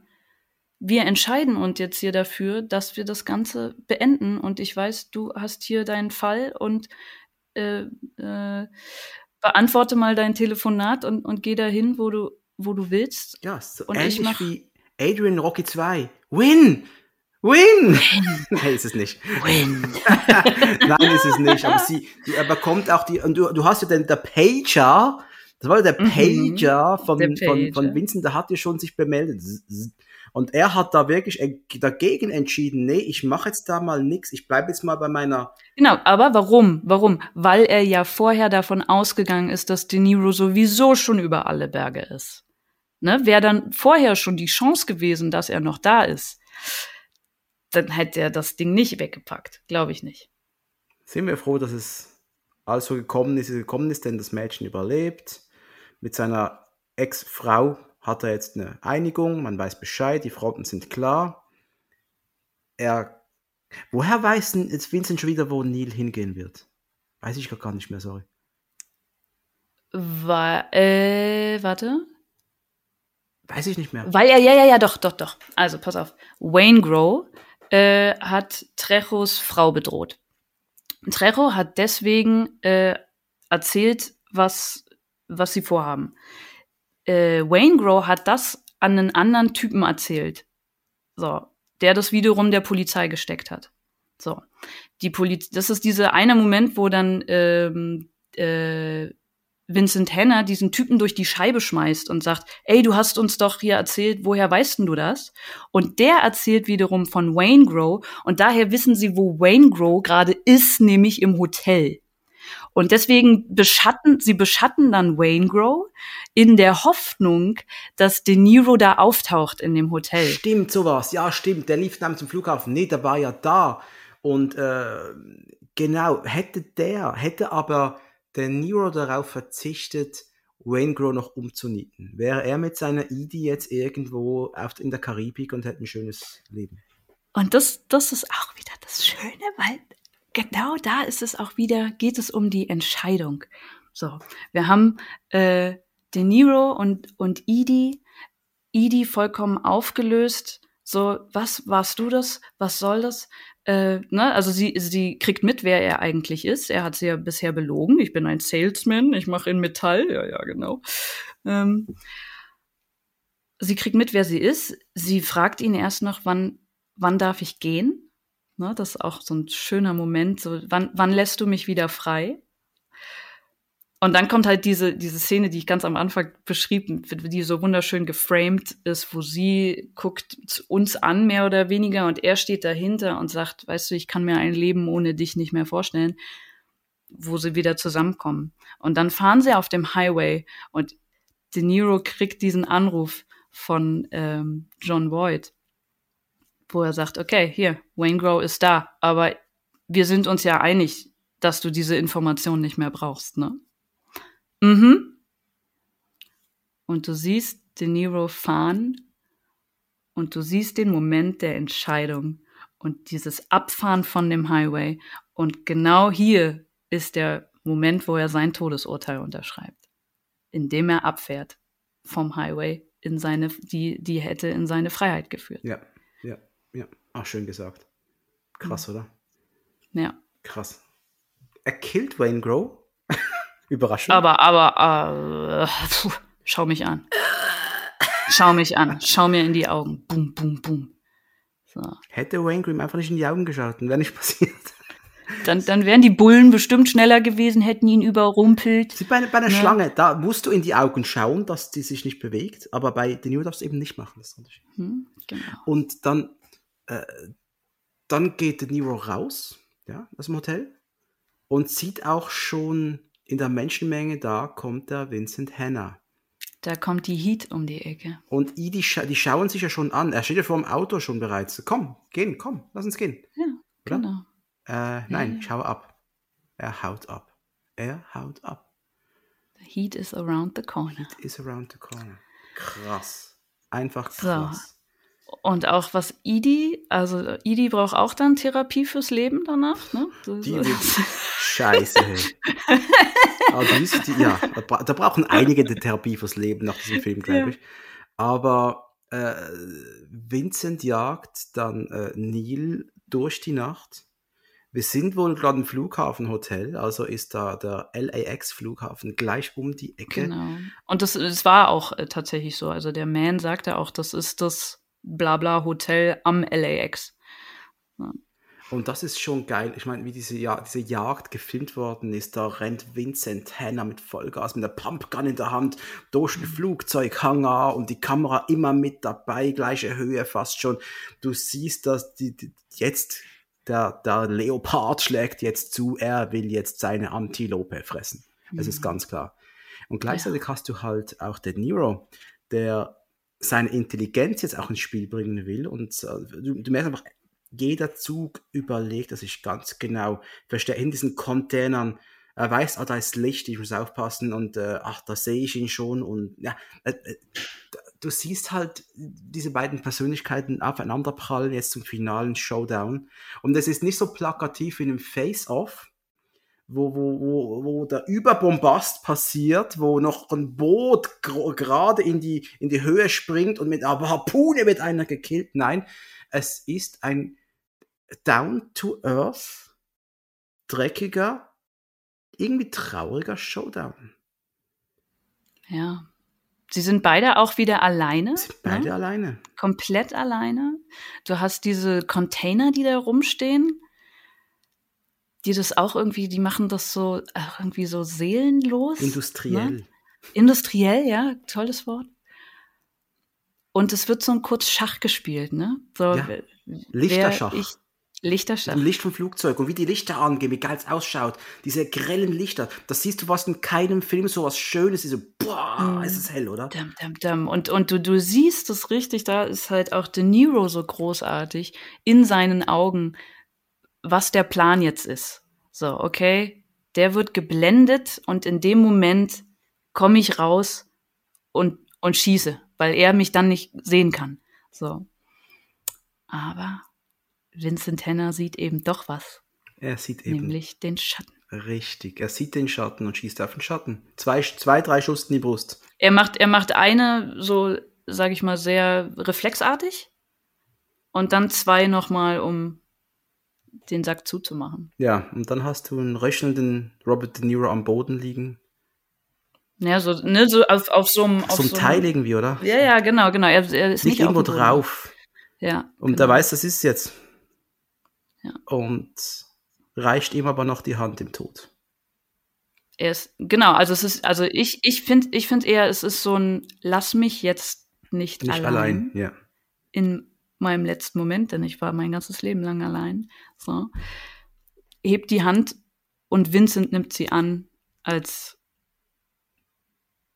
ich weiß, was du, was du willst. Weil ich wäre wahrscheinlich auch nicht gern allein im Moment meines Todes. Weil wir wissen ja, dass wir gleich sind und dass wir uns nichts vormachen hier. Krass, oder? Und dann hast du dieses wahnsinnig schöne Schlussbild von diesen zwei Männern, die da stehen, Hand in Hand. Was für ein Film. Hab fast schon Tränen in den Augen. Das muss ich sagen, es ist unfassbar. Es ist einfach ein Ja. wunderschöner, harter Film. So ehrlich, so, so, so real. Also auch diese Polizeiarbeit ist, ist so wunderschön real, ne? Also, ne, was ich hier gerade erzählen musste, wie sie, äh, wie haben sie das jetzt nochmal hingekriegt, Ja. dass sie wissen, so, bla. das ist reale Polizeiarbeit. Ja, So. es fühlt sich sehr real an. ne? Es fühlt sich alles sehr real Ja. an. Wow. Und auch die, die Beziehungen, ne, da, dass das eben nicht nur, es ist nicht nur dieses knallharte Action-Ding, es ist ein Action-Drama. Ja, brutal. Brutal. Es ist wirklich ein Drama. Und äh, es ist ein schwerer Film. Ich finde es kein, das ist kein so, boah, geil, Pausenplatz, 17 Jahre alt, hast du gesehen? Heat, geiler Scheiß, yeah! Nein, es ist eben nicht der geile Scheiß, es ist ein, ein richtig geiler Scheiß. Weil es, eben ein geiler- einfach Es ist eben auch der Film für Erwachsene. für Erwachsene, das ist ein Action für Erwachsene und deswegen hat er bei mir mit 15, 16 nicht, nicht resoniert. Aber er macht es mit 39. Und das ist der ganz große Unterschied. Und dieser Film ist bei mir noch wachsen. Der wird noch wachsen, das spüre ich. Und der ist schon ganz, ganz groß bei mir, also krass. Ähm, jetzt hat ja Michael Mann ein Buch geschrieben, Oha! das heißt Heat 2. Hast du nicht gewusst? Nein, Das erzähl ist, mir mehr. Das ist frisch im Handel erhältlich. Ich hab's noch nicht gelesen, denn es, es, ich glaube, es setzt die Geschichte fort und ist Prequel zugleich. Und äh, weil es von Michael Mann ist, finde ich das sehr geil. Ich muss es mir noch kaufen, aber ich habe Angst davor. Ich werde es auch erst nächsten Sommer im Urlaub lesen, nehme ich an. Oder Ja. im, wenn ich sonst mal Urlaub habe. Aber da bin ich echt gespannt, was da, ob da dieses Heat-Feeling durch das Lesen einsetzen wird. Kann es mir noch nicht vorstellen. Du kannst es dir nicht vorstellen? Ich könnte ich, ich könnte es mir schon, also auf, auf, der, auf der Seite kann man ja noch viel, viel mehr erzählen. Ja, ja, ja auf jeden Fall. Aber weißt du, ich hätte es Ja. verfilmt gesehen. Aber auch nicht. Auch nicht, weißt du? Ja, ich finde eigentlich geil, dass es kein Heat 2 gibt. So, ich finde, ich finde, ich bin so mit dem Sequel-Wahn und immer noch eins, noch eins, noch eins. So, äh, nee, lass einfach mal so stehen. Es war, du hast deine Geschichte erzählt über zwei einsame Männer. Er hat am, genau, er hat am Ende noch erzählt, dass eigentlich dieses Schlussbild, das hatte er so sehr im Kopf, diese zwei Männer, die, die gleich sind und diese jäger-gejagte Situation. Das war so sein ganzes Thema, was er von diesem Schlussbild aus so ein bisschen rückwärts konst konstruiert hat. So, und äh, das steht vollkommen für sich selber. Also ich brauche den zweiten Teil nicht verfilmt. Aber das Buch will ich lesen. Ja, Ganz klar. Das, weil es Michael Manns Gedanken sein werden. Ja. Und das finde ich großartig. Und äh, ach, ja. Was kann man noch sagen abschließend? Das ist einer der größten Filme der 90er Jahre. Das Jo. ist einer der, für mich einer der größten Filme der letzten 30 Jahre. Das Ja. ist ein Brett. Das ist äh, filmische Perfektion, habe ich einen Artikel genannt. Filmische Perfektion ist mein, Absch mein Abschlussfazit für diesen Film. Kann man nicht groß korrigieren. Das sind wirklich Nuancen. Wayne Grow, wie er abhaut. Das ist sowas. Die Schauspielleistungen, auch Val Kilmer. Wir haben ja gar nicht groß darüber gesprochen, Val Kilmer und seine Freundin, wie die am Schluss noch von der Polizei quasi in die Mangel genommen wird. Oh, Mhm. Oh Gott. mein Gott. Und auch diese Entscheidung, die er da treffen muss, und sie, die sie eigentlich trifft. Sie trifft und, und da siehst du auch in einer Geste, was da alles mitschwingt. Es schwingt die Liebe mit, die sie doch hat. Ne? Da, weil sie sagt ja, eigentlich will sie raus, sie will ihren Mann verlassen und bla. Und sie liefert ihn aber nicht aus. Sie macht die eine Bewegung mit der Hand und es ist klar, das war vorher abgesprochen, die wissen, wenn das hier, ne, the heat is around the corner, du musst jetzt abhauen. So. Und er macht es. So. Er ist abgehauen, der kommt, der kommt weg, Ja, er kommt weg. Genau. weil die Polizei geschlammt hat. Weil die haben nicht geschnallt, wer ist im Auto. genau. Und das finde ich geil. das ist So, effektiv und dass so, sie, ja. dass das aber ihre Entscheidung, ne? Also sie hätte auch sagen können, weißt du was? Ich äh, glaub dem Polizisten alles, was er sagt. Ich muss dich ausliefern, um mich und meinen Sohn zu retten. So, hätte ich auch verstanden. So, aber nein, es ist da, dieser Liebesmoment, dass ich, ja, wir, wir gehören eben doch irgendwie zusammen und da, da, dass du überleben musst, also fahr weg. Unfassbar. Was für ein Film. Und ich bin Ah. kaputt. Ich bin, ich bin durch. Ich bin, ich bin völlig durch. Ich bin, ich habe heute zwei Podcasts auf. Aber heute Morgen habe ich mit äh, Henrik und mit Mike ähm, Face Off besprochen. Jetzt mit dir Heat. Ich rieche gerade sehr gut. Ich kenne das, dass so, da, so, nach, so nach einer hitzigen Debatte. Der Podcast-Schweiß. Großartig. Liebe Anne, Äh, also zum einen, ich glaube, du hast dich jetzt qualifiziert, dass ich mit dir Collateral mal besprechen will. Und ich kann vorstellen, die Leute wollen das hören. Und äh, ja, ich will mich nur herzlich bedanken. Danke. Da, danke, danke dir für diese Möglichkeit, über diesen Film zu reden. Ich habe mich äh, schon, schon, ich habe es ja schon gesagt, aber schon als du mir das vorgeschlagen hast, unter den anderen 20.000 Filmen, die du mir vorgeschlagen hast, war so, ich habe wirklich, ich habe diese, diese Nachricht gehört und mal, du meintest so, du hast es ja auch so aufgebaut, so, also jetzt, du weißt, jetzt kommt was, da weißt du schon, wie viel mir unser Gespräch jetzt schon bedeutet. ich würde mit dir gerne Heat besprechen und meine Reaktion war so, wow. so bei dieser Frage, oh mein Gott. ja, ja, wollen da, ja, wir hätten ja auch so einen Jackie Chan machen können. ja, hätten, hätten wir, das ist ja noch, das kann ja noch, ne, was nicht ist. Ja, was nicht ist, kann noch werden. Ich werde mit dir mal Police Story besprechen, ja, genau. Das wird nie passieren, aber nicht wegen dir, sondern wegen Jackie Chan. Anyway, liebe Zuhörerinnen und Zuhörer, zum einen endlich die Frauenquote, ja. Äh.